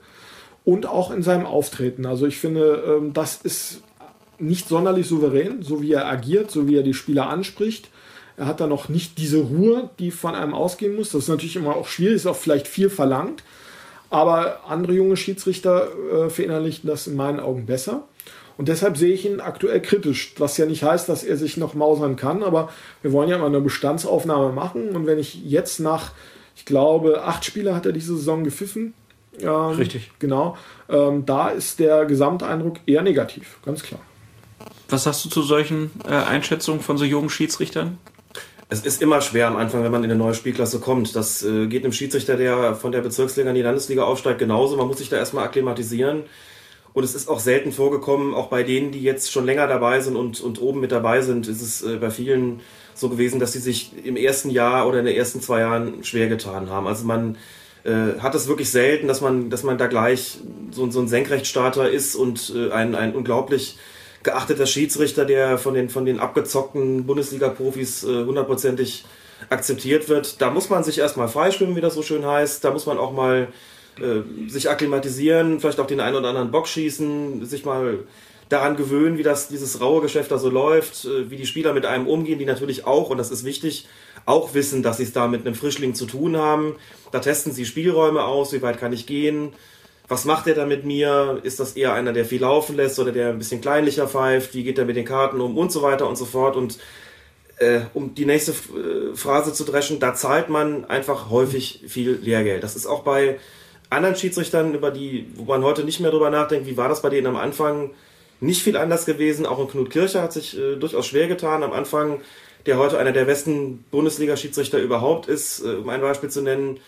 Gagelmann haben wir schon angesprochen, sehr lange dabei und in den ersten Jahren eher so ein Kandidat, wo viele eher so die Stirn in Falten gelegt und gesagt haben, nicht sonderlich souverän, blass im Auftreten, ein bisschen äh, heftig teilweise in der Ansprache, schlechtes Durchsetzungsvermögen, zu schroff auch teilweise im Umgang mit den Spielern und heute einer, der, der die Top-Spiele bekommt, ein souveränes Auftreten hat, seine ganz äh, eigene Art der Spielleitung auch, ein Höchstmaß an Akzeptanz, alle freuen sich, wenn er kommt. Also man sieht, da ist jederzeit Entwicklung, äh, Entwicklungspotenzial vorhanden, da ist jederzeit auch eine Entwicklungsmöglichkeit gegeben. Selbstverständlich auch bei einem Schiedsrichter, der jetzt in seinem ersten Jahr erstmal etwas kritischer gesehen wird. Ähm, und auch da, da gehe ich auch durchaus mit und sage, gemessen daran, was in der Bundesliga sonst Standard ist und was sonst gepfiffen wird und wie sonst ähm, die Spiele über die Büh- Bühne gebracht werden, ist bei dem erwähnten Kollegen sicherlich weiterhin Luft nach oben, aber das äh, sehe ich, wie gesagt, gar nicht als, als Problem an. Wenn er die, weiterhin die Chance bekommt, da zu pfeifen, bin ich davon überzeugt, dass sich das auch entsprechend ändern wird. Also nicht äh, umsonst in der ersten Bundesliga, sondern hat sich das ja durch Leistungen auch verdient. Das darf man ja auch bei der ganzen Bewertung dann auch nicht vergessen, dass die Leute nicht da einfach mal so hingelost wurden, sondern sich da über Jahre das diesen Platz überhaupt erarbeitet haben. Das überlegt sich der DFB sehr, sehr gut, wen er da hinschickt. Und das ist auch so, das gibt nicht wie bei Fußballspielen oder bei, bei Fußballmannschaften den regulären Auf- und Abstieg, dass man sagt, die schlechtesten zwei steigen ab, die besten zwei aus der zweiten Liga steigen auf, sondern da wird zusätzlich geguckt, sind die wirklich in der Lage, Erstligaspiele zu pfeifen unter Erwägung aller Umstände, die da so warten. Also ist das jemand, äh, auf Deutsch gesagt, dem man das zutrauen kann, vor 50.000 Zuschauern die Nerven zu behalten und ein Spiel zwischen gestandenen Bundesligamannschaften über die Bühne zu bringen, ja oder nein? Und deswegen hat es auch in der Vergangenheit immer mal wieder Jahre gegeben, da hat es keinen Auf- oder Abstieg gegeben, weil die, die aus der zweiten Liga, die in der zweiten Liga vielleicht von den Noten an der Spitze lagen, äh, trotzdem nicht für, für reif und würdig befunden wurden, in der ersten Liga Spiele zu leiten. Jedenfalls nicht besser als die, die notentechnisch am unteren äh, Rand in der ersten Bundesliga herumgekrebst sind. Alex hat es eben schon mal angesprochen. Ein Schiedsrichter, den wir in der letzten Ausgabe auch schon mal so hervorgehoben haben, hast du jetzt in deiner dieser Folge auch hervorgehoben. Peter Gagelmann, Alex sagte es, hat nicht den besten Ruf gehabt, aber das ist auch einer, wo du sagst, so, der hat sich ganz schön gemausert. Absolut. Also ich sprach ja davon, dass ich seit geraumer Zeit die Schiedsrichteransetzung tippe. Und wenn ich mir also überlegt hätte, vor fünf Jahren beim Spiel Bayern-Schalke oder Schalke-Dortmund Herrn Gagelmann anzusetzen, dann äh, wäre das eher ein Scherz gewesen. Heutzutage ist es fast selbstverständlich. Er hat also jetzt drei Topspiele äh, innerhalb kürzester Zeit gehabt. Mhm. Bayern gegen Schalke, Schalke Dortmund und Leverkusen Bayern. Das ist schon ein klares Zeichen. Und bei ihm hat man aber eine Wandlung ausgemacht, wie ich sie sonst bei keinem Schiedsrichter beobachtet habe. Also es gibt ja immer mal Aufstiege, dass sich Schiedsrichter verbessern, dass sie an sich arbeiten. Aber bei ihm ging das ruckartig. Ähm, das wurde dann auch anerkannt, als Herr Fandl ähm, in den Schiedsrichterausschuss ging, da die den Vorsitz übernahm. Da hat man ihm auch ein bisschen mehr zugetraut und er hat dieses Vertrauen auch absolut gerechtfertigt. Äh, aber da ist ein richtiger Bruch, ein positiver Bruch hat da stattgefunden bei Gagelmann, der früher wirklich, ich beschreibe es da als Underdog, also wirklich jemand war, den man eher ja, in den unteren Bereich einsortiert hat und heute ist er ein Top-Mann. Was ein bisschen tragisch bei ihm ist, äh, durch seinen späten Aufstieg hat das nie zum FIFA-Schiedsrichter gebracht. Äh, wenn das früher gelungen wäre, wäre er sicherlich auch auf internationaler Ebene ein Top-Mann äh, gewesen. So äh, hat das leider nicht geklappt in seinem Fall. Aber das ist ja auch so ein bisschen so in Deutschland, wir haben gute Torhüter und gute Schiedsrichter, so ungefähr. Das ist auch schwierig, dann da überhaupt reinzukommen. Und der ist ja immerhin Bundesliga-Schiedsrichter, was eh auch die allerwenigsten überhaupt schaffen. Ähm, dann gucken wir jetzt einmal kurz an die, die Spitze deiner Tabelle. Da ist Knut Kircher, hat die meisten Spiele von allen gepfiffen, wahrscheinlich auch nicht ganz zu Unrecht, und ist mit einer Note von 2,4 ähm, aktuell der Topmann in der Liste. Jetzt frage ich euch beide mal parallel, äh, ist das aktuell der beste, den wir haben? Also ich will mich ja, will äh, mir ja nicht selber widersprechen. Insofern wäre das ungünstig. Aber es gibt natürlich auch zwei. Es gibt einerseits die Statistik, die das ausweist. Die stimmt natürlich auch nicht immer komplett mit meiner Wahrnehmung überein, weil es ja auch so ist, dass es so gewisse Zufälle gibt und, und unglückliche äh, Vorkommnisse. Aber ich denke, das spiegelt es äh, schon ganz gut wider. Für mich ist Knut Kircher äh, der Top-Mann äh, im deutschen Fußball, fällt auch jetzt nicht mehr international, hat aufgehört auf der äh, Ebene, ähm, ist für mich schon nah an diesem Prototyp des Schiedsrichters. Ihm kommt auch so ein bisschen seine Physiognomie zum, zum Vorteil, weil er eben ein, ein großer Mann ist, der auch ein bisschen was ausstrahlt, dafür kann er nicht unbedingt was. Aber er hat die Ruhe weg, ähm, macht das sehr sachlich, macht auch wenig Fehler und hat genau die richtige Haltung zu so einem Spiel, das zu managen, so wie ich das bezeichnet habe, weil er wirklich das auch immer unter Kontrolle hält, versucht die äh, Gemüter zu besänftigen und ähm, ich sehe eben auch traditionell eigentlich noch den Florian Mayer ganz gut, aber ich finde, Knut Kircher ist eigentlich da schon der Topmann. Ähm, ich sehe momentan keinen besseren. Man muss bei ihm auch so ein bisschen dazu sagen, ich finde, er hat auch so eine, so das, was Florian Mayer ja auch auszeichnet. Er hat in der richtigen Situation auch den richtigen Blick irgendwie drauf, den Leuten klar zu sagen, so, jetzt so und nicht anders oder ähm, ja, dann auch mal ein bisschen entschuldigen zu sagen, ja komm, dafür willst du keine gelbe Karte. Und man kann ja bei ihm auch nochmal dazu sagen, der hat in 14 äh, Bundesligaspielen nicht einmal gelb-rot oder rot zeigen müssen. Und das ist natürlich auch ein bisschen Glück. Also, ne, natürlich, wenn, aber. Wenn es eine Tätigkeit gibt, muss er rot zeigen, aber da war, glaube ich, kein, kein Fehler an Aber man muss an der Stelle auch sagen, dass das ja, was auf jeden Fall eine Rolle spielt, eine wichtige Rolle auch spielt, die Akzeptanz, die diese Schiedsrichter bei Bundesligaspielern haben und auch bei den, bei den Trainern natürlich haben. Und partiell auch kann man die Zuschauer durchaus dazu rechnen, denn die reagieren ja auch auf die eine oder andere Art und Weise äh, auf die Leistung der Schiedsrichter. Diese Akzeptanz spielt eine große Rolle.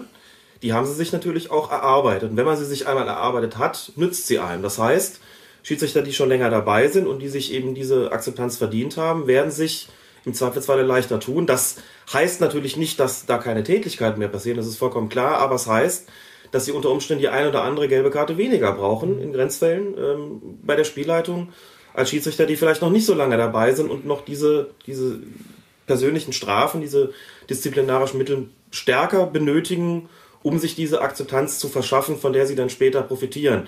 Insofern ist es auch kein Wunder, dass die erfahrenen Leute relativ weit oben stehen. Bei Spox, ich habe jetzt gerade mal verglichen mit dem Kicker, da sieht es eigentlich ganz ähnlich aus. Da führt von den Noten her ist auch Knut Kircher ganz vorne. Auf Platz 2 ist da Tobias Welz. Ähm, ja, ja. Machen wir auf 3. Ja.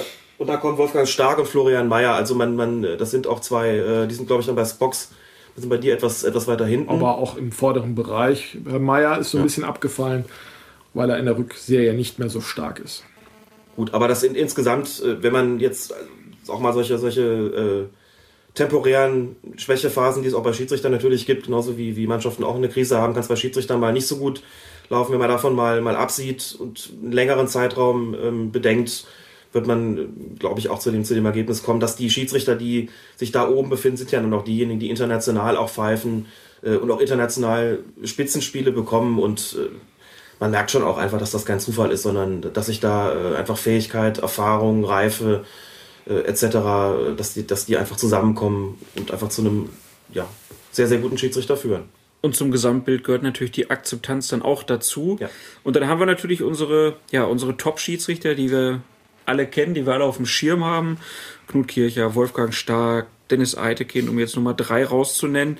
Aber was ja vielleicht ein bisschen interessanter ist, was glaubst du, welches sind so die Top-Schiedsrichter äh, der Zukunft? Wo siehst du am meisten Potenzial in der Bundesliga bei den Leuten, die da vielleicht noch ein bisschen jünger sind und in Zukunft eine große Rolle spielen könnten?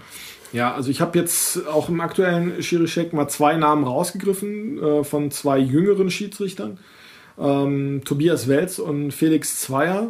Zweier gilt gemeinhin so als einer der absoluten Hoffnungsträger. Er hat jetzt zuletzt nicht so eine gute Figur gemacht, aber das kann, wie gesagt, auch eine kurzfristige Erscheinung sein. Das muss man so erwähnen, sollte man vielleicht aber auch nicht überbewerten. Also ihm traue ich das grundsätzlich schon zu. Tobias Welz ist für mich selbst auch eine kleine Überraschung, muss ich ehrlich sagen. Den habe ich selbst äh, in seinen ja, bislang zweieinhalb Jahren zunächst etwas kritischer gesehen. Aber wir haben ja davon gesprochen, dass Schiedsrichter nun auch immer eine Entwicklung durchmachen. Mhm. Und äh, warum soll das bei ihm nicht möglich sein, dass er sich richtig zum Topmann mausert? Ähm, was mir bei ihm jetzt zusehends besser gefällt, ist eben diese Ansprache an die Spieler. Sehr klar, sehr deutlich. Er hat vielleicht auch nicht so immer das, das freundlichste Auftreten, wie das vielleicht beim Florian Mayer so ist, aber das muss auch gar nicht unbedingt sein dann lieber eine klare Linie, dass die Spieler wissen, wo sie dran sind. Muss ja auch jeder seinen eigenen Stil entwickeln. Eben, genau, nein, also das, ja das wäre ne? auch komplett unfair, jetzt den einen an dem anderen zu messen und sagen, du musst so sein wie der. Das finde ich äh, auch nicht okay. Insofern äh, muss man das einfach auch mal positiv und neidlos anerkennen, wenn sich ein Schiedsrichter macht, wenn da eine positive Entwicklung abzusehen ist und warum nicht bei Tobias Wels? Ähm, ist jetzt auch nicht der allerjüngste. Ja, da haben sich die Maßstäbe ja auch ein bisschen äh, verschoben. Früher sind die Schiedsrichter ja ja, Mitte, Ende 30 so ein bisschen äh, dazu gekommen. Er ist jetzt 35. Heutzutage ist man ja schon in den 20ern äh, mit dabei in den Profiligen. Also ist er natürlich auch nicht der allerjüngste, hat aber noch äh, paar Jährchen Zeit und äh, halte ich durchaus, durchaus für möglich, dass er ein guter Mann wird. Ansonsten auf die nächste Zeit gesehen haben wir natürlich, wenn jetzt einige Schiedsrichter abspringen wegen der Altersgrenze, erstmal so Leute wie Brüch und Gräfe, wobei Brüch es jetzt schon ist. Der ist eigentlich schon äh, international die fast die Nummer eins, ne? muss man so sagen. Würdest du dem zustimmen, so ja. bei der Auswahl?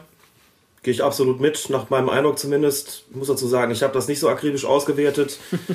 das basiert bei mir dann eher darauf, was ich gesehen habe, was ich äh, ähm, ohne jetzt, jetzt einzelne Entscheidungen zu begutachten, aber eher so im Trend von dem, was ich bei Betrachtung der Spiele im Fernsehen oder auch im Stadion mitbekommen habe, gehe ich da absolut mit. Ähm, was Brüch betrifft, ist so ein bisschen der Kronprinz eigentlich von Wolfgang Stark, äh, also derjenige, der so die, die, die nächste Nummer eins dann sozusagen wird. Das ist eigentlich auch schon ausgemachte Sache. Ähm, Tobias Welz, auch da gehe ich mit Patrick absolut mit, auch einer gewesen. Ich will gar nicht sagen, dass ich skeptisch gewesen bin, aber es war so ein bisschen.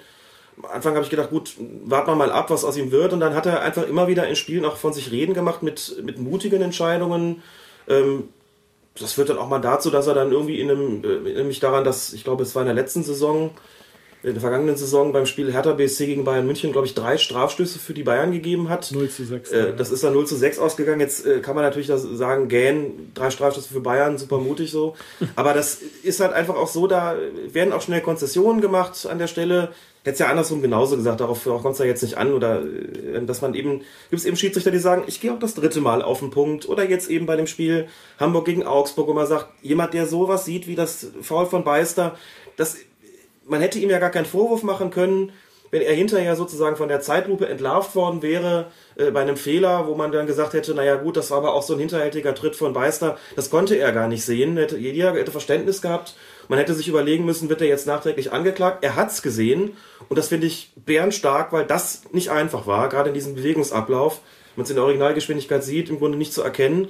Insofern fällt er immer wieder positiv auf und würde da auch sagen, also ähm, definitiv einer, der wahrscheinlich schneller als andere auch mit, mit, mit wirklich richtig guten Spielen dann bedacht werden wird und ja auch schon eigentlich keiner mehr ist, der, der ähm, nur noch Spiele bekommt, von denen man von der Paarung ausgeht, dass bei der Paarung davon ausgeht, dass sie jetzt nicht so gravierend äh, sind.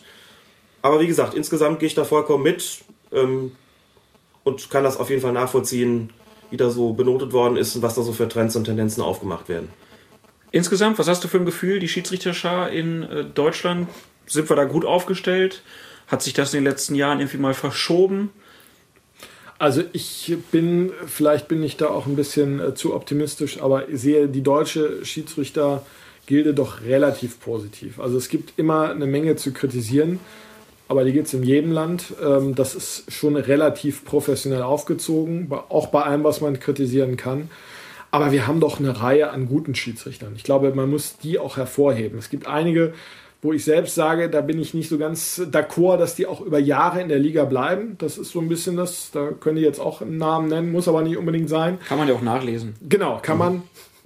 Aber äh, ich finde, wenn es darum geht im internationalen Vergleich, da muss man eben die Stellvertreter herausheben. Und da gibt es so einige Namen wie Knut Kircher, auch wenn er jetzt nicht mehr international pfeift, aber er hat oder Florian Mayer oder auch der umstrittene Wolfgang Stark, der für mich trotz aller Kritik letztlich noch ein guter Mann ist.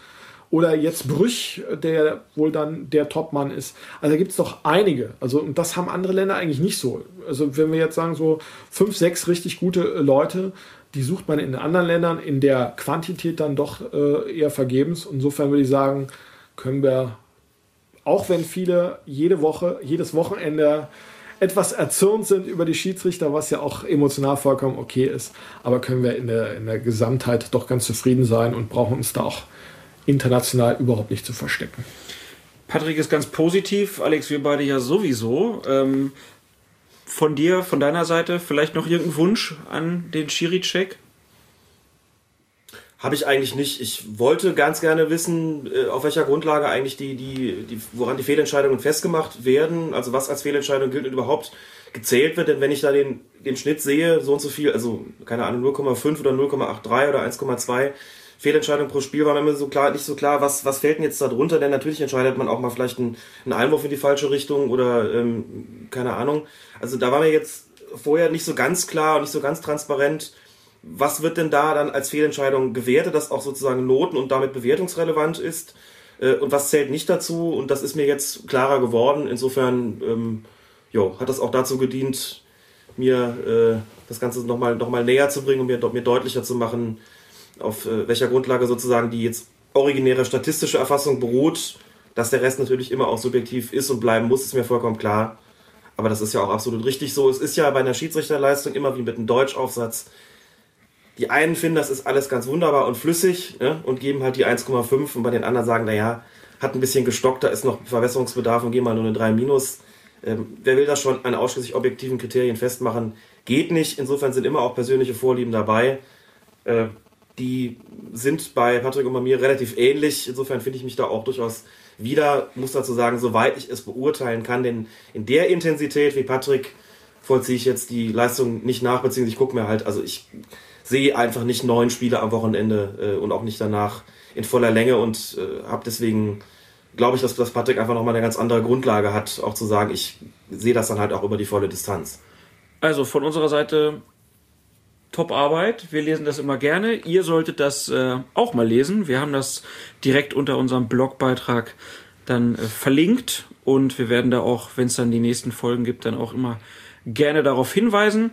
Wenn ihr irgendwelche kritischen Anmerkungen habt, dann meldet euch, dann geben wir das auch gerne weiter an Patrick. Gerne. Freuen uns, ähm, dass wir so ausführlich mal über den Schiri-Check reden konnten und werden das kritisch begleiten hier bei Colinas Erben. Boah, Mertesacker. So, zum Abschluss unserer heute etwas längeren Ausgabe von Colinas Erben haben wir noch äh, drei Tweets, die wir gerne beantworten. Zum einen ähm, hat, tja, jetzt müsste ich meine eigene Schrift lesen können. Hausi-Fan heißt es, glaube ich, äh, bei Twitter gefragt. Arndt Zeigler fragt sich gerade bei Zeiglers wunderbare Welt des Fußballs, ob Spieler während des Spiels Alkohol trinken dürfen. Wobei er ergänzt hat, aus medizinischen Gründen, Ja. soweit ich weiß. Und das ist ja das Entscheidende daran. Sie dürfen, sofern das betreffende Mittel nicht auf der Dopingliste steht. So einfach kann es manchmal ich, darf ich sein. kurz ja, ja. einhaken? Schiedsrichter denn auch? Herr Einfelder durfte es auf jeden Fall. Ne? Da ging es ja nicht darum, dass er das während des Spiels getan hat. Aber die Wirkung äh, war noch da auf dem Spielfeld, wenn ich mich richtig entsinne. Das war auch alles nachhaltig. mediz medizinisch bedingt. Okay.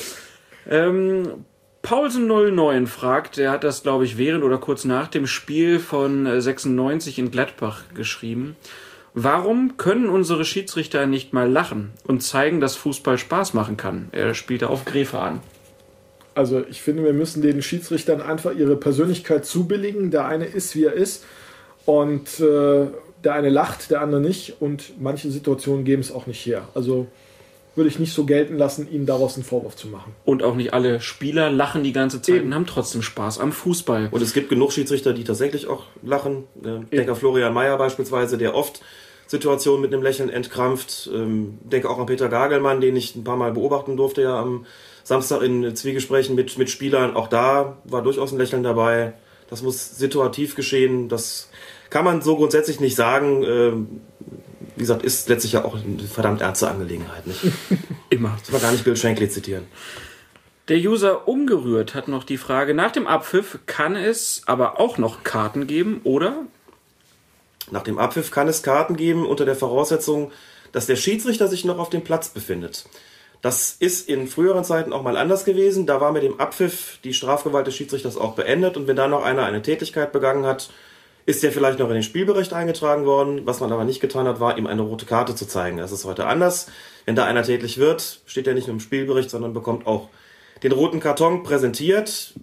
Wie gesagt, die Grenze wird dort angesetzt, äh, wo der Schiedsrichter das Spielfeld verlässt, wenn er unten ist und dreht sich um und sieht, wie sie da geprügelt wird, dann kann er keine rote Karte mehr zeigen, aber auch da kann er natürlich in den Spielbericht eintragen, was er gesehen hat. Die Frage lautet da ja nun explizit danach, wie lange kann er noch Karten zeigen? So lange, bis er das Spielfeld verlassen hat. Besser, hätte ich, besser hätten Patrick und ich es auch nicht erklären können. Vielen Dank, Alex Feuerherd. Das soll es dann für heute leider schon wieder gewesen sein. Wir bedanken uns ganz herzlich für die Gastfreundschaft hier in Hennef bei Patrick Völkner. Ich habe zu danken, dass ihr den Weg hier in diese Metropole gefunden habt. Das ist ja nicht so einfach aus Köln. Ne? War, war eine wunderschöne Fahrt. Regen und dunkel. Vielen Dank. Das sagt schon alles. Ja. Nein, war uns eine große Freude, hat viel Spaß gemacht, war sehr informativ und ähm, soll, soll nicht das letzte Mal gewesen sein, dass wir uns hier bei Colinas Herben mal zusammen wieder. über Schiedsrichter unterhalten. Und wer dich hören will, der kann das ja auch an anderer Stelle tun, denn du machst doch deinen eigenen Podcast. Richtig, der äh, kommt eigentlich fast jeden Montag raus. Im Sportradio 360 habe ich eine Reihe, die nennt sich Blogspot 360. Da diskutiere ich immer mit drei Usern, mit drei Bloggern besser gesagt, über ihre Vereine und über die Lage der Liga. Da kommen die Schiedsrichter auch manchmal vor. Ist immer eine ganz launige, lustige Sache. Und ich glaube, einer aus dieser Runde war auch schon mal mit dabei, wenn ich das richtig in Erinnerung habe. Und der andere wahrscheinlich auch bald.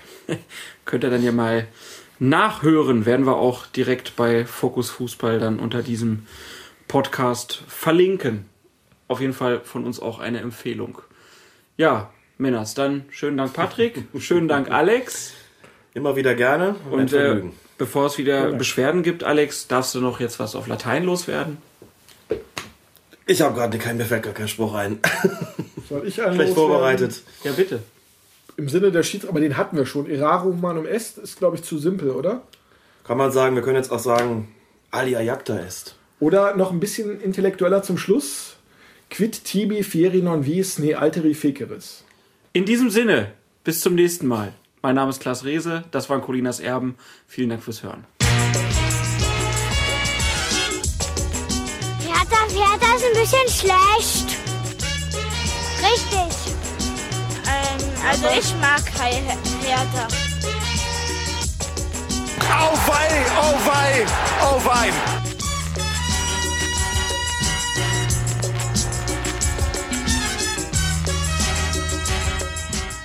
Colinas Erben, der Schiedsrichter-Podcast von Fokus-Fußball.de.